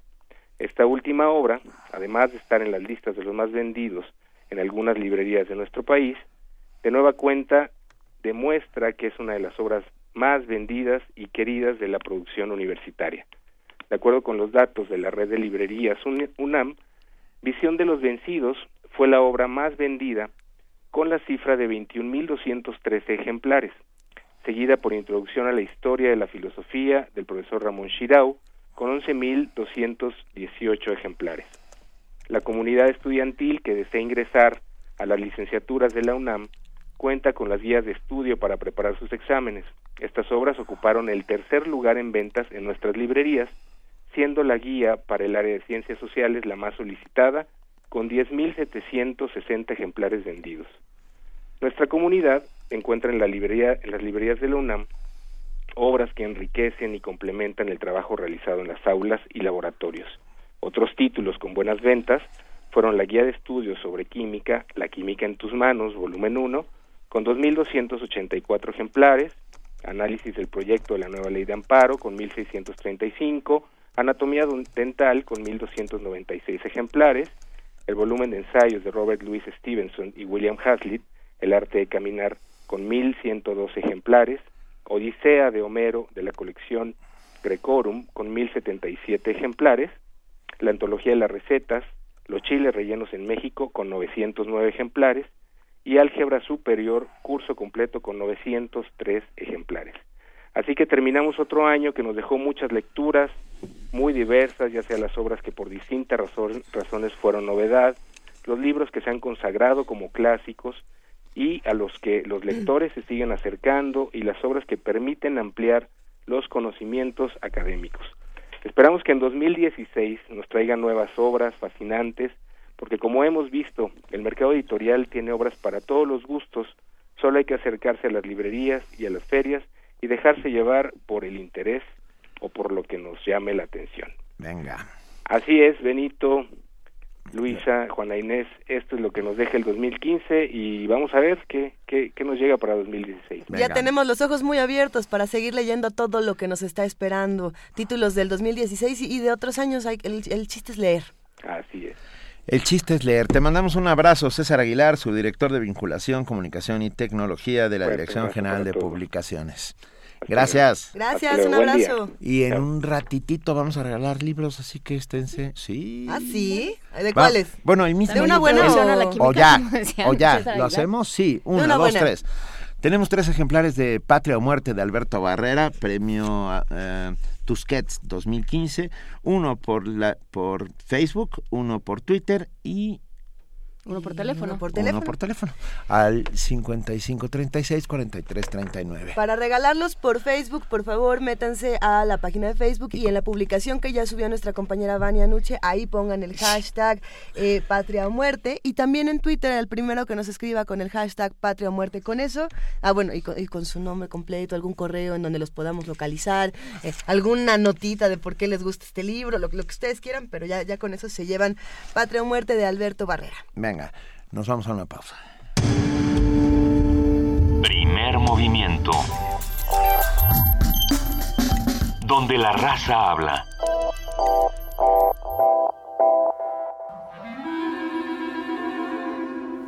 Testimonio de oídas. Música nueva en voz de sus creadores.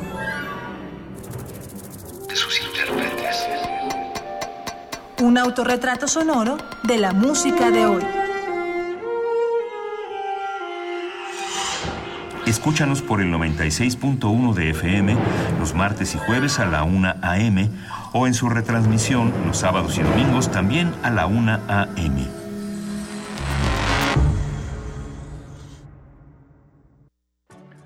En los últimos tres años tenemos dos millones más de pobres, corrupción, inseguridad, en el PRD queremos hacer de México nuestra casa común, con un piso de bienestar que detenga la caída de los débiles, un techo de legalidad que impida la fuga de los poderosos y cuatro paredes de cohesión social que nos permitan a todos convivir. Vayamos juntos, ciudadanía y partido, por un México para todos. Agustín Basabe, PRD. RTC y Conaculta te invitan a conocer México es Cultura, la plataforma de Conaculta para la difusión de diversas actividades de cine, danza, teatro, música, entre otras. Se trata de una cartelera nacional que puedes consultar en español o en inglés, una línea telefónica gratuita 01800 Cultura y aplicaciones para dispositivos móviles. Para más información, consulta www.mexicoescultura.com. Doctor, la verdad, por favor. Mm, ya había visto algo así. Pues ¿dónde anda metiendo el ojo? Ay, pobre. Doctor, ¿qué tengo? Tiene el ojo cuadrado. ¿Cuadrado? Fue al MAC, ¿verdad? Mm, sí. Nadie sale como entró. Museo Universitario Arte Contemporáneo. MAC. Te dejará con el ojo cuadrado. UNAM. Primer movimiento. Información azul y oro. Son las 9 de la mañana, les recordamos nuestras redes sociales para los que nos están escribiendo, para los que nos están llamando. Estamos en el 55 36 43 39, estamos en arroba P Movimiento y en diagonal Primer Movimiento UNAM. En este momento nos vamos a nuestro segundo corte informativo, a nuestro tercer corte informativo de la mañana y le damos de nuevo la bienvenida a nuestra compañera y amiga Elizabeth Rojas. Muy buenos días, Elizabeth. Hola, Luisa, buenos días. Juana Inés, buenos días de nuevo. Buenos días.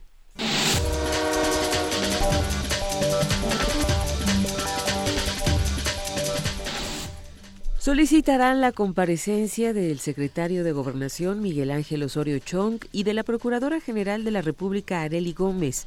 Senadores del PRD y del PAN pedirán que los funcionarios se presenten ante la Comisión Bicameral de Seguridad del Congreso para que den detalles de la captura de Joaquín El Chapo Guzmán. En entrevista, los senadores Alejandro Encinas y Fernando Yunes, así como Marcela Guerra, señalaron que es necesario conocer a fondo qué sucedió en esta búsqueda y qué dijo al actor Sean y a la actriz Kate del Castillo cuando intentó realizar su película autobiográfica. Un juez de control determinó vincular a proceso penal a tres personas por su presunta responsabilidad en el homicidio de la alcaldesa municipal de Temisco, Morelos, Gisela Mota Ocampo. Ello en respuesta a la contundencia de datos aportados por el agente del Ministerio Público adscrito a la Unidad de Atención a Mujeres Víctimas de Delitos. A los dos mayores de edad se les imputó el delito de homicidio calificado y permanecerán en prisión preventiva como medida cautelar, mientras que el menor de edad el juez del Tribunal Unitario de Justicia para Adolescentes le ordenó el plazo de dos meses para la conclusión de las indagatorias. En sesión extraordinaria, el Consejo General del Instituto Nacional Electoral se negó a intervenir para posponer el apagón analógico en Colima por las elecciones extraordinarias como había propuesto el PRI. De acuerdo con el consejero Benito Nasif, el apagón analógico no pone en riesgo los principios de imparcialidad y equidad, ya que la televisión digital en Colima tiene suficiente cobertura. Por estas razones, el Consejo General puede tener la certeza de que los concesionarios de televisión que monitorea se encuentran transmitiendo sus señales de forma normal y cumpliendo la pauta mandatada por esta autoridad.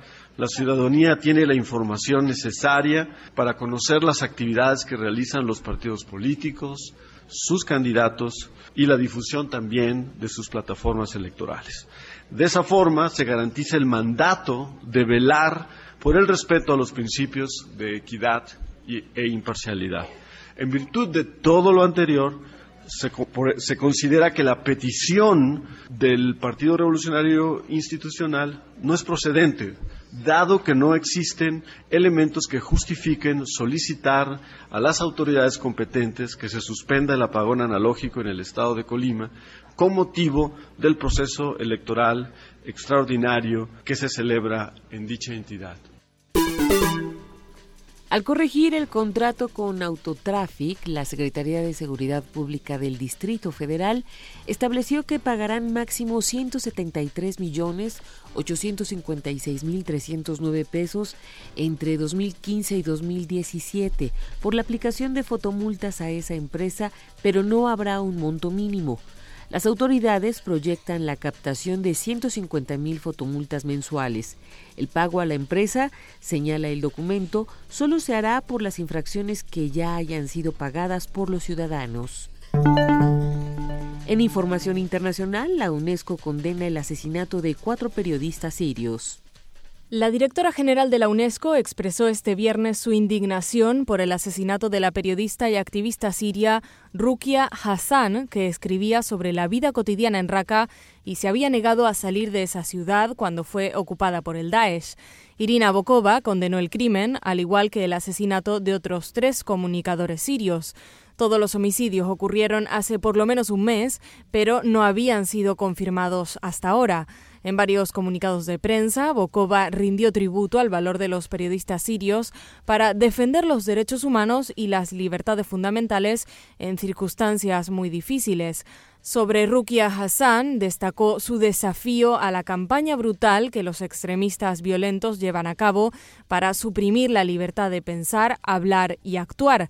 La directora de la UNESCO recordó que las convenciones de Ginebra estipulan que los periodistas deben ser tratados como civiles en los conflictos armados y advirtió que quienes no lo hagan serán procesados por la justicia en Siria. Giselle Ducaten Sailor, Naciones Unidas, Nueva York. En medio de la tensión que se vive en la ciudad alemana de Colonia tras las agresiones sexuales que vivieron varias mujeres en Año Nuevo, este sábado se realizaron dos marchas, una organizada por los grupos antifascistas y la otra por el grupo Patriotas Europeos contra la islamización de Occidente, Pégida y la ultraderechista Procolonia. Para evitar enfrentamientos e incidentes, alrededor de 1.700 agentes policíacos antidisturbios fueron desplegados en la ciudad.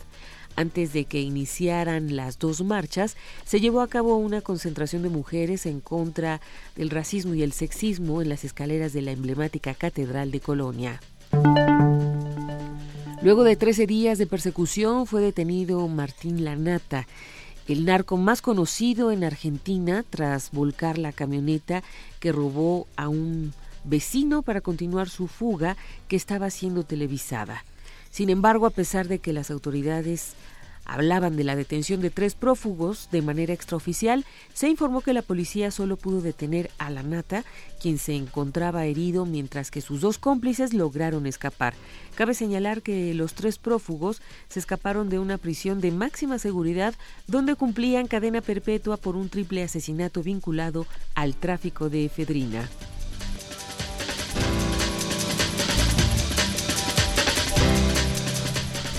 La semana de recaptura. Eh, muchas gracias Elizabeth Rojas por este corte informativo de las 9 de la mañana y nos vemos mañana en punto de las 8. Hasta mañana y buen inicio de semana para todos. Gracias Elizabeth.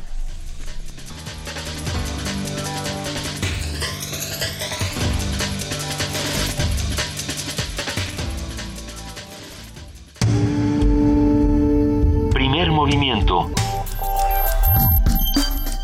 donde todos rugen, el puma ronronea.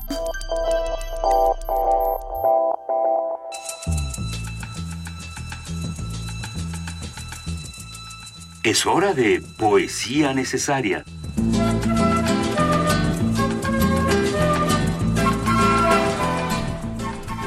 Ya es la hora de poesía necesaria, ya son las 9 de la mañana con 9 minutos. Y Benito Taibo, ¿qué nos vas a leer esta mañana? Les cuento que me estaba yo bañando. Eh, sí. Era de noche. Ajá. Era todavía de noche. Hacía frío. Y, y, de repente apareció por mi cabeza un poema de Mario Benedetti. Y, y por, lo, es bien curioso porque lo tengo ahí guardado en uno de los cajones de la cabeza y para mí y para mi generación fue muy importante Benedetti. Benedetti vino junto con Jaime Sabines a decirnos que la poesía de lo cotidiano, de la, sencilla, la sonora, tenía cabida en este mundo. Y nos aprendimos un montón de poemas. Entonces, con gusto, para todos ustedes, eh, táctica y estrategia. Mi táctica es mirarte, aprender como sos, quererte como sos. Mi táctica es hablarte y escucharte, construir con palabras un puente indestructible. Mi táctica es quedarme en tu recuerdo. No sé cómo ni sé con qué pretexto, pero quedarme en vos. Mi táctica es ser franco y saber que sos franca, y que no nos vendamos simulacros, para que entre los dos no haya telón ni abismos. Mi estrategia es en cambio más profunda y más simple. Mi estrategia es que un día cualquiera, no sé cómo, ni sé con qué pretexto, por fin me necesites. Primer movimiento. Escucha la vida con otro sentido. Nosotros estamos aquí en la cabina de Radio UNAM. ¿Les gusta o no les gusta Benedetti? Escríbanos. Estamos en arroba P Movimiento, en diagonal Primer Movimiento UNAM y en el teléfono 55 36 43 39. Tania Mafalda rápidamente dice: Amo a Benedetti. Amo a Benedetti. Ah, hay una controversia siempre alrededor de Benedetti. siempre la hay. controversia en general con los poetas. Pero ah. está bien. Eso es bueno. Yo creo que cada quien elige a los poetas según les sirvan, ¿no? Yo creo según les sirvan y según cómo le funcionaron en la vida. Como, a ver, Machado, García Lorca, eh, Alberti, a mí me marcaron para siempre. Habla mucho de la concepción del amor, por ejemplo, si eliges a Benedetti o si eliges a Bonifaz Nuño, ¿no? O sea, ahí estamos viendo cómo, cómo, nosotros estamos reconfigurando nuestras emociones a través de los poemas y de las emociones más básicas, más puras. Afirmativo. Es momento ahora de que platiquemos con Rolando Cordera del Programa Universitario de Estudios sobre el Desarrollo. Él es su coordinador. Muy buenos días, Rolando. Qué gusto escucharte. ¿Cómo estás? ¿Qué tal? Buenos días. ¿Cómo están? Muy bien, gracias. Feliz año. Igualmente, Rolando. Al 2, 3. Gracias. Ya no se dice así, ¿verdad? Hay que decir las y el 3. A, todos los que estamos aquí juntos y nos, nos da mucho gusto escucharte. Feliz año, Rolando. Eh, vamos a hablar ahora de estos desafíos y transiciones globales y más allá de Cuernavaca. Pues mira, eh, el, el eh, eh, yo, yo publiqué ayer en, la jornada un artículo que en donde de manera pues muy apretada trato de, de sugerir algunas de las cuestiones que conforman pues el, el, gran horizonte, el gran marco donde hasta nosotros nos tenemos que, mover. Eh, desde luego lo que digo es que e, ese tipo de desafíos y de transiciones a que nos convoca el mundo actual, el mundo de la crisis, pero también el mundo de la globalización intensa, eh, no los vamos a, a enfrentar eh, de manera mínimamente eh, satisfactoria o, adecuada si lo que nos conmueve y nos mueve eh, como mexicanos y en particular a, este mundo de la llamada opinión pública publicada, ya no sabemos ni cómo decirle, eh, se, se sigue eh, eh, sigue este ¿no? ensimismada, habría que decirlo, sí. en temas como este que presenciamos el fin de año y, los primeros días de, del actual y que se resumen en Cuernavaca, en donde después de un crimen eh, espeluznante, ¿no? Inaceptable, desde luego, como cualquier crimen eh, alevoso, de una crueldad y una agresividad inauditas a pesar de toda nuestra historia reciente en esa materia. Pero inmediatamente es banalizado por un pleito entre un, un, un señor que fue futbolista y al que hay que, por lo visto, hay que decirle cuau, este, que no sabemos exactamente por qué y para qué llegó a ser alcalde de Cuernavaca, y el gobernador de, de Morelos, que, que se excede eh, en, en, el papel de Ministerio Público improvisado. Bueno, así no se puede avanzar. Cierto. A ningún lado cuando tenemos enfrente en lo que yo planteo. Por un lado, pues esta, esta idea eh, esperanzadora quizás de que, de que el mundo está, ha entrado ya o va a entrar en lo que los hombres de Davos, ¿no? los hombres de las nieves, llaman la cuarta revolución industrial y eh, llegan a decir, ¿no? El dirigente del, del Foro Mundial, eh, del Foro Económico Mundial, que, que va a ser superior a las anteriores hay economistas que piensan que no es así, pero esa es otra discusión. Y, y, al mismo tiempo, pues apenas hace un mes eh, en París el, mundo, bueno, los, el mundo, los estados, los gobernantes se dieron la mano para por fin eh, empezar a construir un, un pacto que, que le permita al planeta eh, eh, comenzar al menos a saldar sus deudas con con la naturaleza eh, y con tanta agresividad a la que se le ha sometido en el último siglo y medio para plantearse la gran cuestión del, del cambio global. Sí, si bien no para, para, para resolver, por lo menos ya para repensarlo, ¿no? Eh, para es la, única manera, yo creo, de enfrentar estos grandes desafíos y, y, y, caminar por estas eh, grandes transiciones es repensarlo, como tú dices. Hay que, incluso hay que hay que repensar y, poner en tensión las maneras conocidas por las que andamos con mucha tranquilidad eh, eh, de, de, imaginar, de pensar de, de, y, de declinar la economía política, ¿no? Y la política misma y la democracia y, plantearnos pues grandes cuestiones que tienen que ver con esto.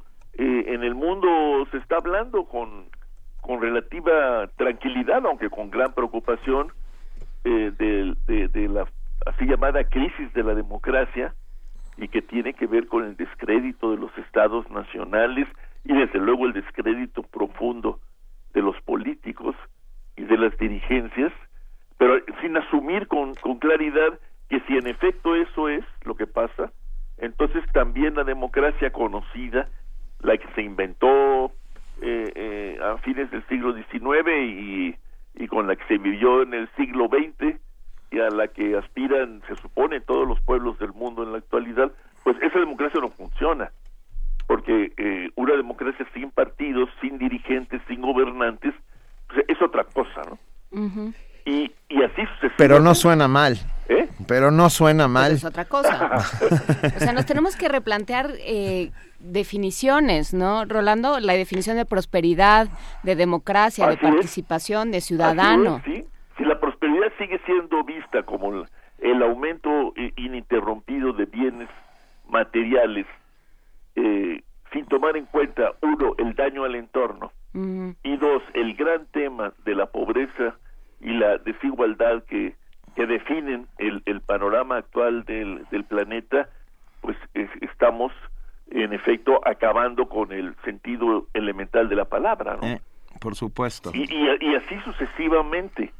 Y, y, y lo, que me, me, me, angustia es que, pues si revisas, bueno, ustedes lo, lo hacen todo el tiempo, revisas lo que se está diciendo, ¿no? Lo que están diciendo eh, en, en, Europa, ¿no? Gente, de, digamos, casi centenaria, como Bauman, el famoso de, de la sociedad líquida.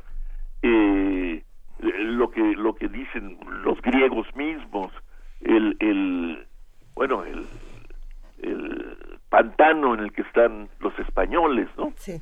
eh, los excesos a los que quieren llevar a Inglaterra los, los, grupos derechistas qué sé yo el gran reto de la migración que, que no ha podido enfrentar la Unión Europea.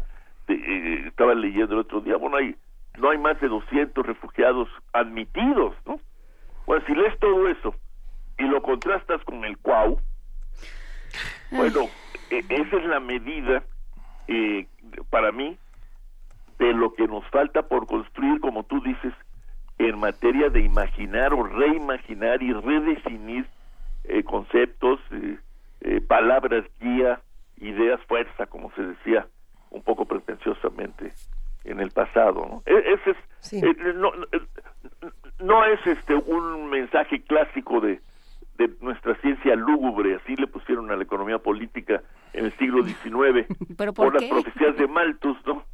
Pero tampoco puede ser un mensaje optimista, ese es eh, el super resumen, si ustedes quieren. Tenemos aquí, aquí lo que escribiste el día de ayer para la jornada, Rolando, si nos permites quisiéramos leer las últimas líneas. No, cómo no, por favor. Dice, veremos si en este México sometido al peor de los aldeanismos imaginables, podemos apropiarnos de algunos de estos jirones de esperanza.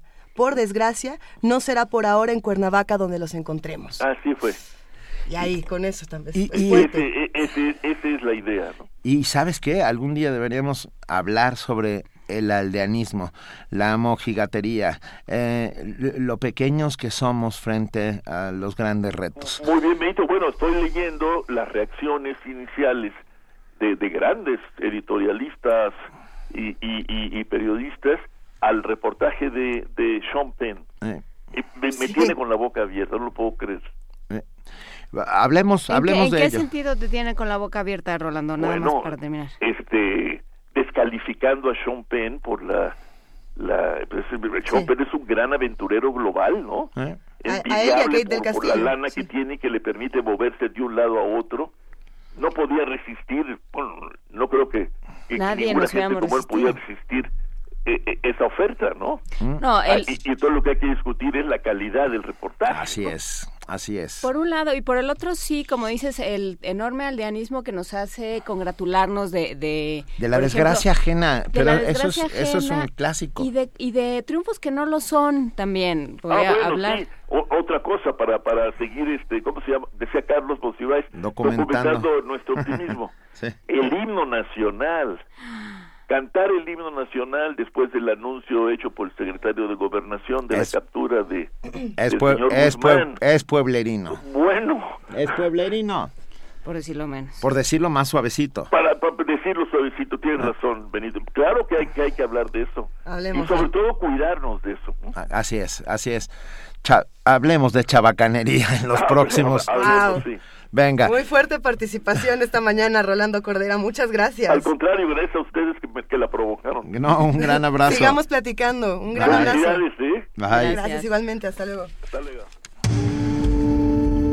Primer movimiento.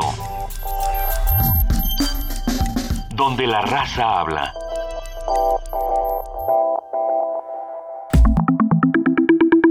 La mesa del día.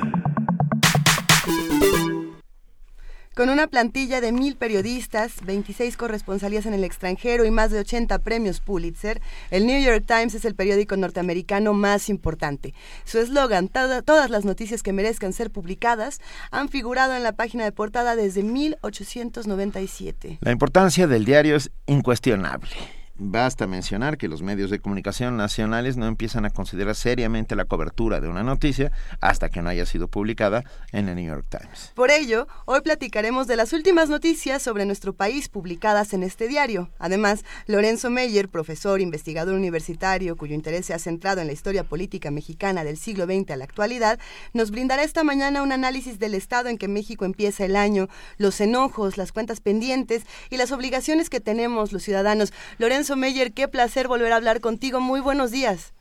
Muy buenos días. El gusto es mío. Encantado de estar con ustedes. Bueno, nosotros estamos más encantados. A ver, ¿cómo empezamos el año, Lorenzo Meyer? Bueno, empezamos el año políticamente hablando con eh, el inicio de la segunda parte del sexenio de Peña Nieto. Es decir, una eh, un momento en el cual ya deberían de estar los logros de la administración a la vista de todos, estar en plena ejecución de el proyecto sexenal y empezar a preparar eh, tanto a la clase política como al país para el siguiente, la siguiente etapa. Entonces, eh, ¿cuáles son los logros? ¿Qué logros ha habido en este sexenio? Empezó de una manera espectacular, no lo van a negar, con esto eh, de tener a la oposición y al gobierno unidos en, en un, eh, digamos, gran mm, proyecto y gran plan para eh, echar a andar, sobre todo la economía. Ese era el, el, eh, eh, el meollo de esto. Las reformas, las reformas estructurales, ese término yo creo, al menos en mi caso, ya está súper usado y ya empieza hasta a ser un poco eh, repelente. Pero en fin, las reformas estructurales de las cuales la más importante era, es eh, esto ya lo pongo entre interrogaciones, la reforma energética, el cambio en la Constitución para poner fin de manera definitiva a una política que empezó no en 1938 cuando eh, vino la expropiación y se reiteró la nacionalización del petróleo. Esto empezó mucho antes, en el Congreso de Querétaro de 16, cuando se decidió introducir en el artículo 27 la eh, idea, el, la decisión del Estado que apenas empezaba a surgir de la revolución de que el petróleo es propiedad de la nación independientemente de lo que se hubiera pactado en el porfiriato. Y bueno, luego con el cardenismo de que esta riqueza petrolera debía de ser explotada por el Estado como representante de la colectividad mexicana. Y ya con eh, Peña Nieto viene el cambio y se dice, bueno, también pueden entrar en esto los particulares y pueden volver en, eh, muchos campos las empresas extranjeras. Ese es el meollo del, eh, del gran cambio eh, no privatizar por entero, pero sí de una manera sustantiva el petróleo y, eh, digamos, em, empezar un nuevo capítulo. Se decía que era necesario porque, pues, eh, Pemex era muy ineficiente, estaba lleno de corrupción y las empresas extranjeras con tecnología de punta, sacarían más petróleo, México exportaría más, eh, tendría el fisco más recursos y eh, pues la historia sería muy positiva. No ha sido el caso. Si es que la historia es muy insurrecta, ese es el problema. Vaya que sí es insurrecta. Se les eh, volteó el chirrión por el palito y ahora sí, ya tenemos la reforma pero los precios del petróleo han ido a la baja y el proyecto mismo no tiene el apoyo del grueso de los mexicanos. Lo digo no como una apreciación personal, sino porque las eh, encuestas de opinión pública nos dicen que por lo menos dos tercios de los mexicanos no estaban de acuerdo en la en abrir ese sector a la inversión privada. Pero pues así es la democracia mexicana, la mayoría tiene una opinión, la minoría tiene otra y gana la minoría. Sí, la mayoría tiene una opinión, la minoría otra y el gobierno hace lo que se le antoja. ¿Y el gobierno vive en Disneylandia? Pues vive en un mundo eh, mm, nada de Disneylandia, porque Disneylandia es eh, agradable, es, eh, son mentiras, pero hacen, em, digamos, que el espíritu se regocije y que la imaginación de todos los que pasamos por Disneylandia, porque yo también pasé, ya grandecito, pero pasé por ahí, y este, em, salía uno de buen humor. el mundo en el que vive el gobierno es el mundo de las élites en un país que tiene una altísima concentración de la riqueza en unos cuantos, y el gobierno está cerca, muy cerca, y a veces es lo mismo que esas élites. Entonces, eh, sí, vive en un mundo aparte, pero en un mundo muy duro, muy brutal. Eh, yo diría que es casi anti-Disneylandia. Eh, la política que puede verse como eh, una definición clásica es de quién consigue qué, cómo y cuándo. Bueno, pues los pocos consiguen mucho gracias a la clase política y lo consiguen aquí y ahora. Y la mayoría pues vive de una manera bastante precaria. Sí, no, yo yo lo que lo que decía era la clase política se sigue comprando este este discurso de todo está muy bien, todo se puede mejorar, eh, se murió Gamboa Pascoe, y, pero no se ha muerto, ¿no? El rey ha muerto, vive el rey, va a seguir igual el sindicalismo. Claro que va a seguir igual.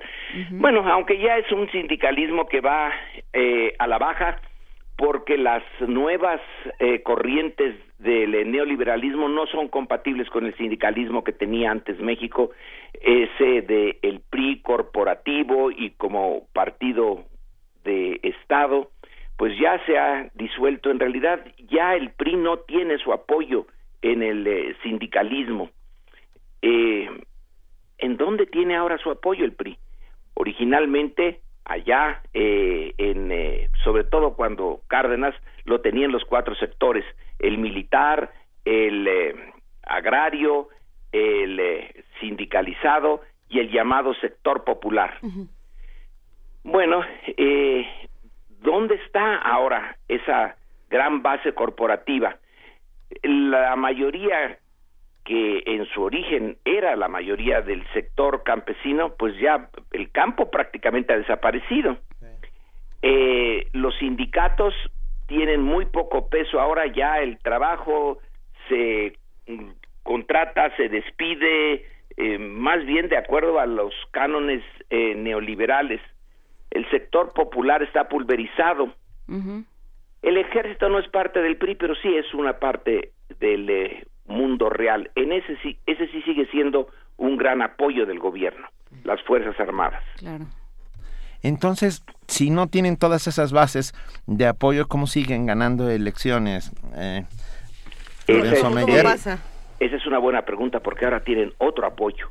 Tienen el apoyo que originalmente era marginal, el de las eh, clases adineradas, el de los grandes intereses económicos. En su origen, cuando el PNR que se creó en 1929 se transforma en PRM con el cardenismo en 38, eh, no tiene un sector eh, del capital de, de las grandes corporaciones pero no importa, poco a poco, sobre todo ya a partir de Miguel Alemán, esos son los señores que cada vez tienen más importancia y creo que ahora la tienen toda. ¿En dónde tienen su apoyo? Por ejemplo, en la televisión, eh, en, que es uno de los grandes concentradores de capital, eh, Salinas eh, Pliego y Azcárraga. el mayor capital que tiene México Dicen que ha perdido ahora 20 mil millones de dólares, pero pues quién sabe, yo no entiendo bien las cuentas de Slim, pero bueno, ahí está otro de los grandes capitales. ahí es donde tiene su apoyo el eh, sistema actual, ahí es donde tiene su apoyo eh, principal, no el único, desde luego, eh, la clase política. También tiene un apoyo externo, apoyo externo que está dividido. El principal, la principal fuerza externa para México es Estados Unidos. Su gobierno apoya desde hace mucho y de muchas maneras y en los momentos críticos, en momentos en que ya no se podía tener recursos para pagar la deuda, etcétera, viene el apoyo con un gran costo. Eh, pero ahora eh, mencionaban ustedes al New York Times eh, y a su editorial, su primer editorial del año, en donde es muy crítica del gobierno de Peña Nieto. Bueno, quiere decir que en Estados Unidos hay una división pero su gobierno pues sigue apoyando al mexicano y ese es otro de los grandes apoyos. Ya no son los ejidatarios, ya no es la CTM de Lombardo Toledano y luego de Fidel Velázquez, la de eh, el personaje que se nos fue al otro mundo hace unos días ya era eh, relativamente poca cosa. pero dejó su estatua. Eso. Perdón. Hay muchachos. perdón, ¿por, ¿por qué no decirlo? ¿Por qué no decirlo? Sí. No, sí, pues sí, el, eh, eh, digamos, el culto a, a la personalidad estaba sobre todo en Fidel Velázquez. Por supuesto. y sobre todo en Gamboa Pascoe por sí mismo. El culto a la personalidad de Gamboa Pascoe por Gamboa Pascoe era gigante. Sí, porque Fidel Velázquez, eh, creo, creo que no se mandó a hacer una escultura y la develó con la ceremonia de Gamboa Pascoe. No. Se las hicieron otros, pero bueno. a ver, ¿qué pasa? ¿Qué, hacemos con este con este 2016 que nos pesca tan enojados, eh, Lorenzo? ¿Qué, ¿Qué, hacemos con estos diferentes mundos que, se viven dentro de México? Que nos pesca enojados y desarmados. Y desarmados. Esa última parte, esa última parte, desarmados. El enojo puede ser, eh, puede convertirse en energía política y energía política que a su vez puede eh, servir para transformar un país. Pero también el enojo puede ser energía que se, que se desperdicie, que no pueda canalizarse. No hay nada automático en eh, transformar una actitud crítica de hartazgo frente a una situación eh, política como la mexicana que nos lleve a canalizar esa energía y hacerla positiva. Puede no llegar a canalizarse. No sería el primer país en el que eso ocurre, en el que simplemente el enojo eh, se convierte en eh, millones de enojos individuales que no pueden canalizarse. Eh, es necesario una la creación de ciertas organizaciones en tiempos normales las organizaciones adecuadas, las que se crearon para eso serían los partidos políticos. Para eso eh, nacieron y para eso gastamos un montón de dinero eh, para canalizar las energías, los enojos, las esperanzas, las demandas, los sueños de la sociedad mexicana que está muy dividida. Entonces son diferentes enojos, diferentes eh, esperanzas, diferentes demandas. Pero es obvio a esas alturas que el grueso de la sociedad mexicana, y aquí de nuevo me remito a las encuestas, las encuestas de opinión nos dicen que los mexicanos en general tenemos una opinión pésima de nuestros partidos, que los partidos no nos representan, que hay una eh, un golfo entre los mexicanos normales, mondos y lirondos, y los partidos. Los partidos viven por sí, para sí, y como ya quedó institucionalizado que les vamos a dar una buena cantidad de dinero, hagan lo que hagan, bueno, eh, tienen, es un negociazo eso, tienen asegurada su existencia y muy buena existencia, independientemente de lo que piensen los mexicanos. Alguien puede decir, oigan, pero en el momento de las elecciones, se les puede pedir cuentas. Sí, pero una parte de los mexicanos está tan desilusionada que no entra en el eh, proceso electoral. Y otra parte muy importante está en este eh, círculo vicioso terrible, justamente el sistema que los mantiene muy pobres, con una situación muy precaria, ese sistema puede aprovechar los recursos de los partidos, los recursos legales y los ilegales, porque no son nada más los millones de millones que les entregamos, sino los que se van sacando de otras partes del propio Estado, de intereses particulares, esos recursos compran el voto. Y el voto no es genuina expresión de la voluntad mexicana, es en parte, no todos, claro, es genuina expresión de las necesidades extremas de la sociedad mexicana que si le dan algo, si le dan una tarjeta Monex, si le dan eh, eh, cualquier cosa eh, por la vía de los programas sociales, se siente obligado a la reciprocidad. ¿Y cuál es la reciprocidad del pobre? Bueno, yo no te puedo dar nada, te doy mi voto te doy lo que tú digas, me pides mi credencial de lector, me pides que pase un en la combi a recogerme el día del voto y eh, con un desayuno de tamales y etcétera y luego me llevas a la casilla y yo eh, deposito el voto para ti, estoy pagándote lo que me diste, así que estamos a mano. Es una cultura muy compleja, ¿eh? no es nada más la simpleza de yo te pago y tú votas por mí, y envuelve también actitudes culturales, morales, pero terribles. Entonces los partidos pervirtieron ya el eh, proceso de la votación. ¿Y qué hacemos? Eh, la pregunta que ustedes hacen es la que yo también me hago. ¿Qué hacemos con toda esta insatisfacción, rabia, decepción? Eh, no encuentro una respuesta clara a la larga, a la larga el sistema no es viable, pero en el largo plazo ya se ha señalado millones de veces lo que dijo Keynes, todos estamos muertos. Así que en el largo plazo esto va a cambiar, pero nos interesa que cambie en el corto. Y que nos y que cambie para para bien por un lado y que cambie eh, sin, sin que nos cueste tanto la cantidad de muertes, la cantidad de miseria, la cantidad de gente que, que no puede estudiar, que no tiene futuro, que se muere de hambre, es, es vergonzoso, es indignante y sin embargo no sabemos cómo, cómo eh, paliar esa indignación. Y ese que sin que nos cueste tanto puede ser también muy peligroso. Yo supongo que Vicente Fox, un personaje negativo como pocos para la política moderna mexicana, porque dejó escapar la oportunidad de la transformación de fondo a cambio de, de nada, de simplemente eh, pasarla bien, hacerse de un dinero él y de una fundación Fox. Bueno, vuelvo al punto.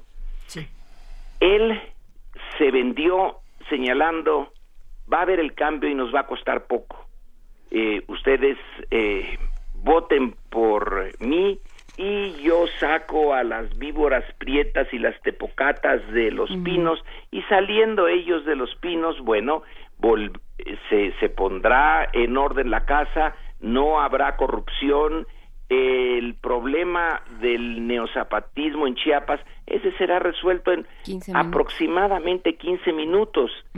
Era una oferta de vamos a cambiar eh, sin que nos cueste casi nada. Y la verdad es que el cambio sí cuesta. Hay que esperar que no que no se pague con cuotas de sangre muy altas, porque el no cambio, vaya que se ha costado sangre. La guerra civil eh, disfrazada que tenemos en México y de la que el Chapo, que ahora está en todos eh, los medios, es un ejemplo.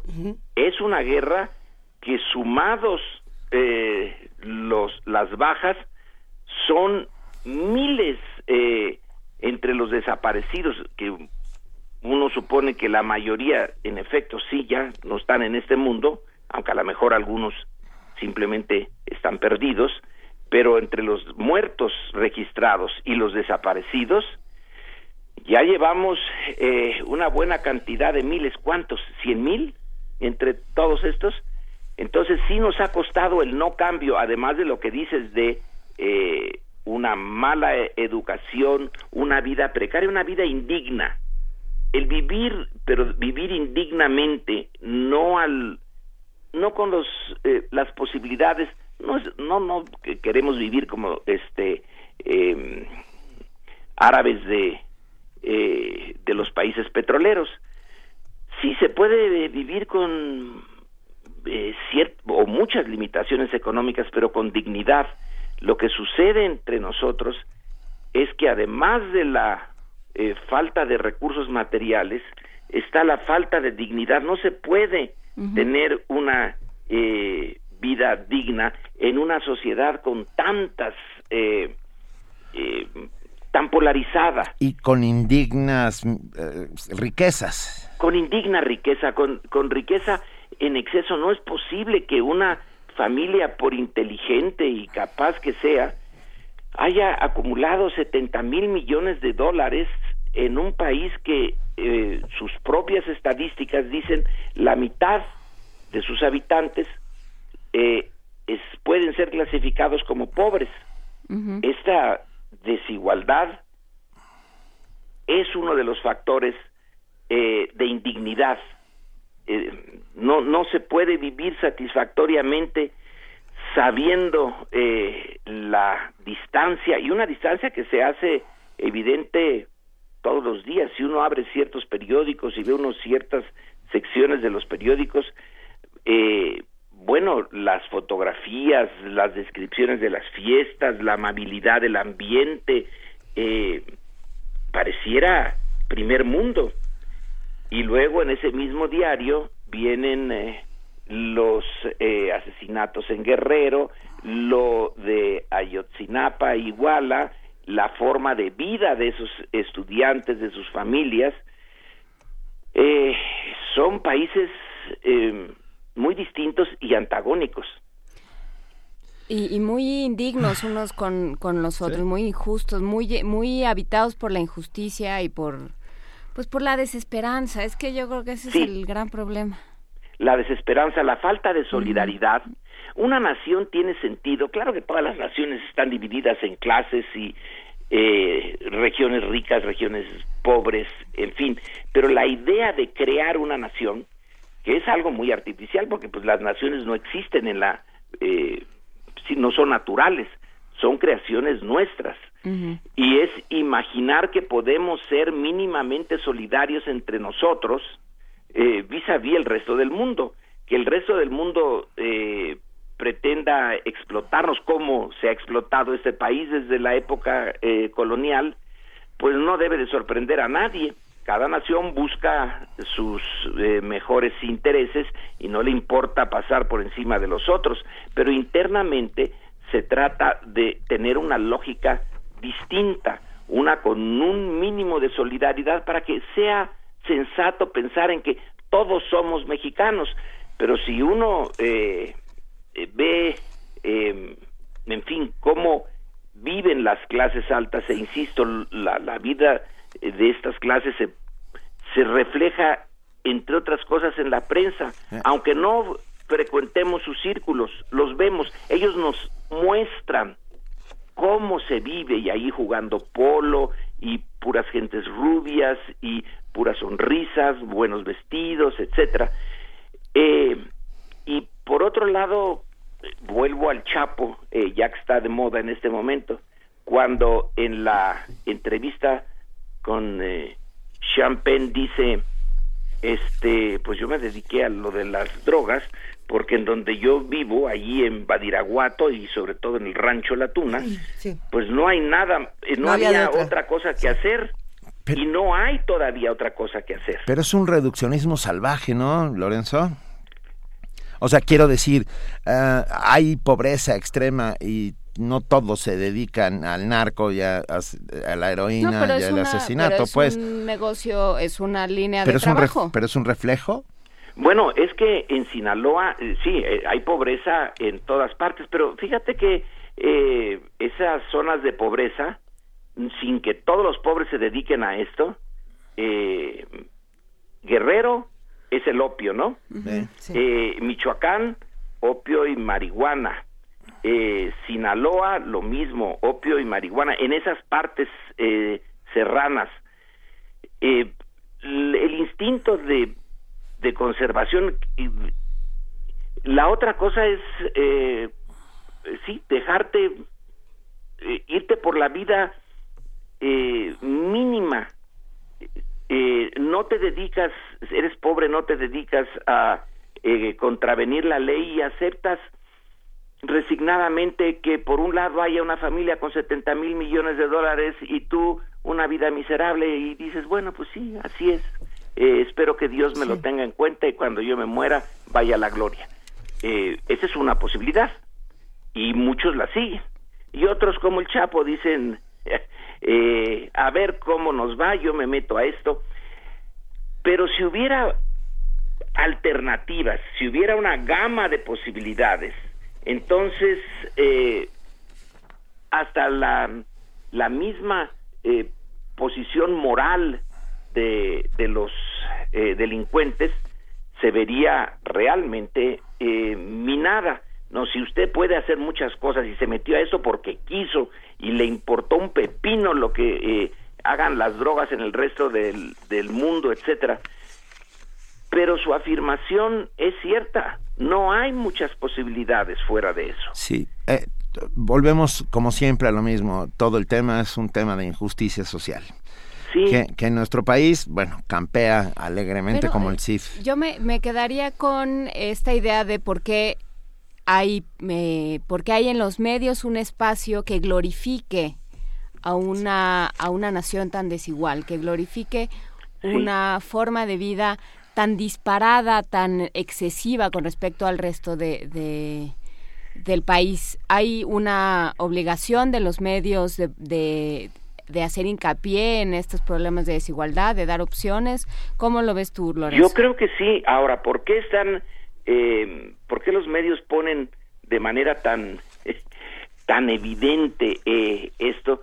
Pues porque les pagan, porque claro. esos, eh, esas secciones especiales de sociales, etcétera, eh, reciben ingresos de la propia clase que quiere hacerles ver a los demás la estupenda forma de vida, porque me sospecho que en parte lo que les lleva a sentirse bien consigo mismo es que los demás lo sepan, que los demás los vean, que el eh, mostrar la eh, riqueza, bueno, pues es en una corte, pensemos en una corte eh, europea del eh, siglo XV, del siglo XVI.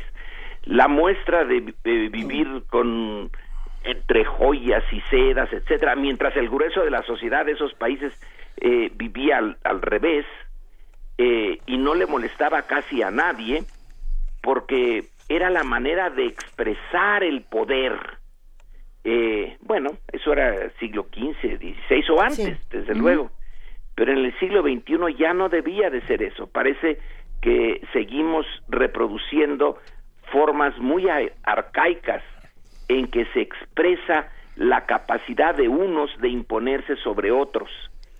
Y esa es una de las maneras de expresarse. Sí. Los sociales, Los, por las revistas de El Corazón y donde puede, eh, pues, eh, ¿por qué salió lo de la Casa Blanca en el caso de México?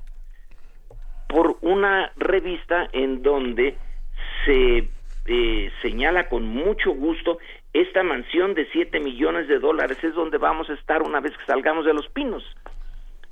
Eh, la contraparte sería el presidente Mujica de Uruguay, expresidente, bueno, ahora, expresidente Mujica, que dice, esta casa con techo eh, de lámina, creo que era de zinc, o es de zinc, esta es la casa del presidente, la tuvo antes y seguirá siendo su casa después, y no va a tener ningún palacio ni nada por el estilo, porque yo soy solidario con mis conciudadanos, porque vivo no solamente igual, vivo hasta incluso un poco peor que el, que el promedio, pero esa es la, mi responsabilidad como representante máximo del poder en Uruguay. en México ocurre exactamente lo contrario. Pues quedémonos con este último apunte, ¿no? Eh, el rey va desnudo.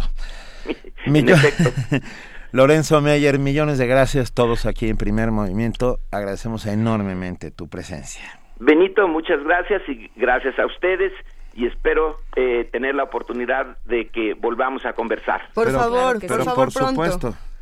Gracias, ustedes quieran. Hasta luego. Gracias. Primer movimiento. Escucha la vida con otro sentido.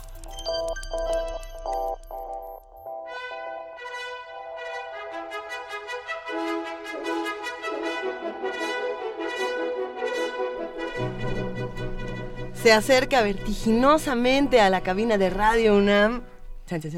Tamara, Tamara Quiroz. Buenos días, Tamara, ¿cómo estás? Hola, muy buen día, Luisa Benito. Juana Inés, excelente día y buen inicio de semana.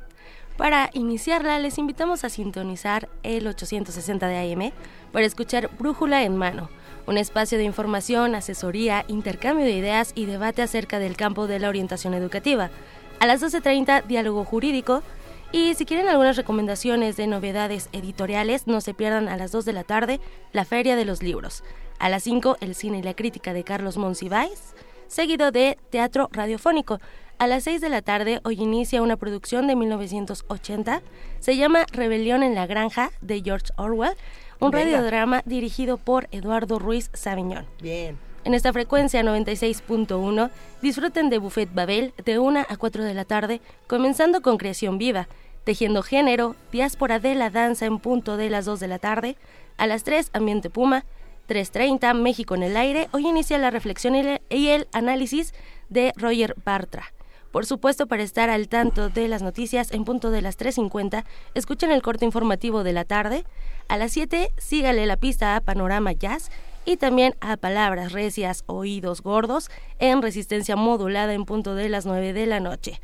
Recuerden nuestra página www.radiounam.unam.mx, donde pueden escuchar el podcast en el apartado a la carta para que sigan disfrutando de todos los programas. Si es que se los pierden en vivo, los pueden escuchar en podcast. Muchísimas gracias, Tamara. Gracias, Tamara. Que tengas un gran día. Igualmente para ustedes, excelente día. Si usted quiere saber lo que sucede cuando los puerquitos toman el poder, escuche Rebelión en la Granja de George Orwell. O, o, o, 1980. O, o, mi, o, cualquier, mire cualquier enciclopedia. o mire cualquier enciclopedia histórica. toman el poder. Mañana, ¿qué va a pasar con Inés?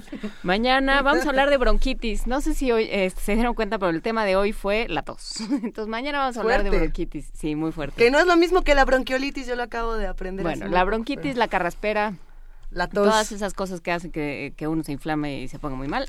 Todo eso lo vamos a, a, escuchar mañana en nuestro martes de salud. Vamos a hablar sobre Cataluña, Artur Mas, sobre la extradición o la extradición que implica extraditar o no a, a una persona y en, concretamente al Chapo, por supuesto. Y vamos a hablar también sobre 22 años del zapatismo. Eso. Con Juan Villoro. Así Venga. es que pasen por aquí, se va a poner muy bien.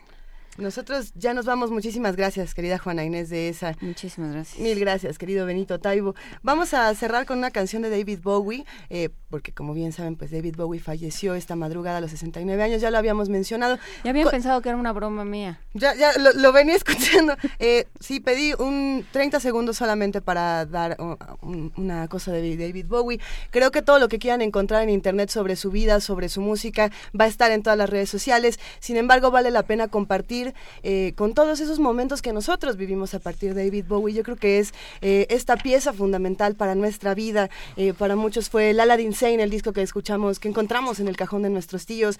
Para muchos fue Ziggy Stardust, la canción que cantamos en el coche con nuestros padres. Y bueno, es, es, fundamental. Vamos a escuchar Space Oddity a continuación. Sí, pero antes, lo, los ganadores de Patria o Muerte de Alberto Barrera son Beatriz Cadena, Gabriel Ledesma y Miguel Ángel Rodríguez. Gracias a todos. Gracias a ti, Luisa Iglesias. Esto fue Primer Movimiento. El mundo desde la universidad y Space Oddity.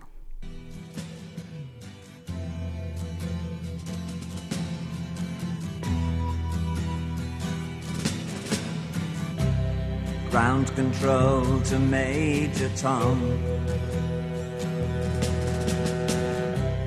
Ground control to Major Tom. Take your protein pills and put your helmet on. Ten. Ground control nine, to Major Tom. Eight, seven, six. Commencing five, countdown engines on. Three, two. Check ignition one. and may God's love be off. with you.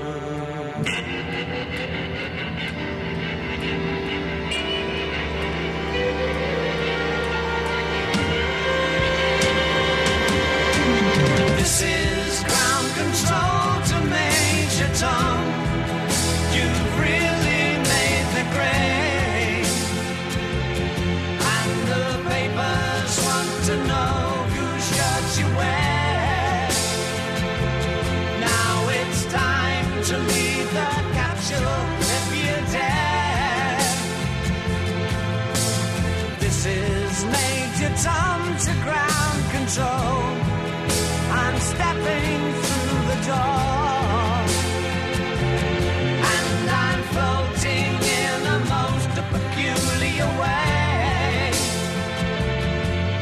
Stars look very different today. For here am I sitting in a tin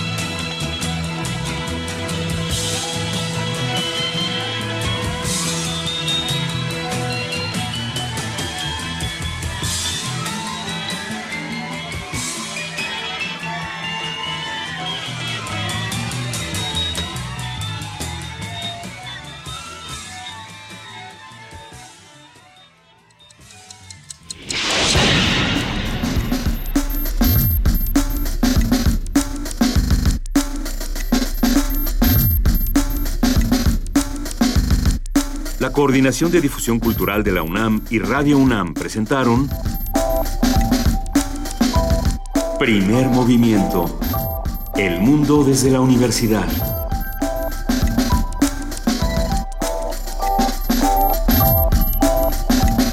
Operación técnica Arturo González. Información Antonio Quijano, Amalia Fernández, Miriam Trejo, Dulce García, Cindy Pérez Ramírez, Cristina Godínez, Abraham Menchaca, Vania Nuche y Patricia Palacios. Producción Silvia Cruz Jiménez, Frida Saldívar, Paco Ángeles, Ameyali Fernández y Tamara Quirós.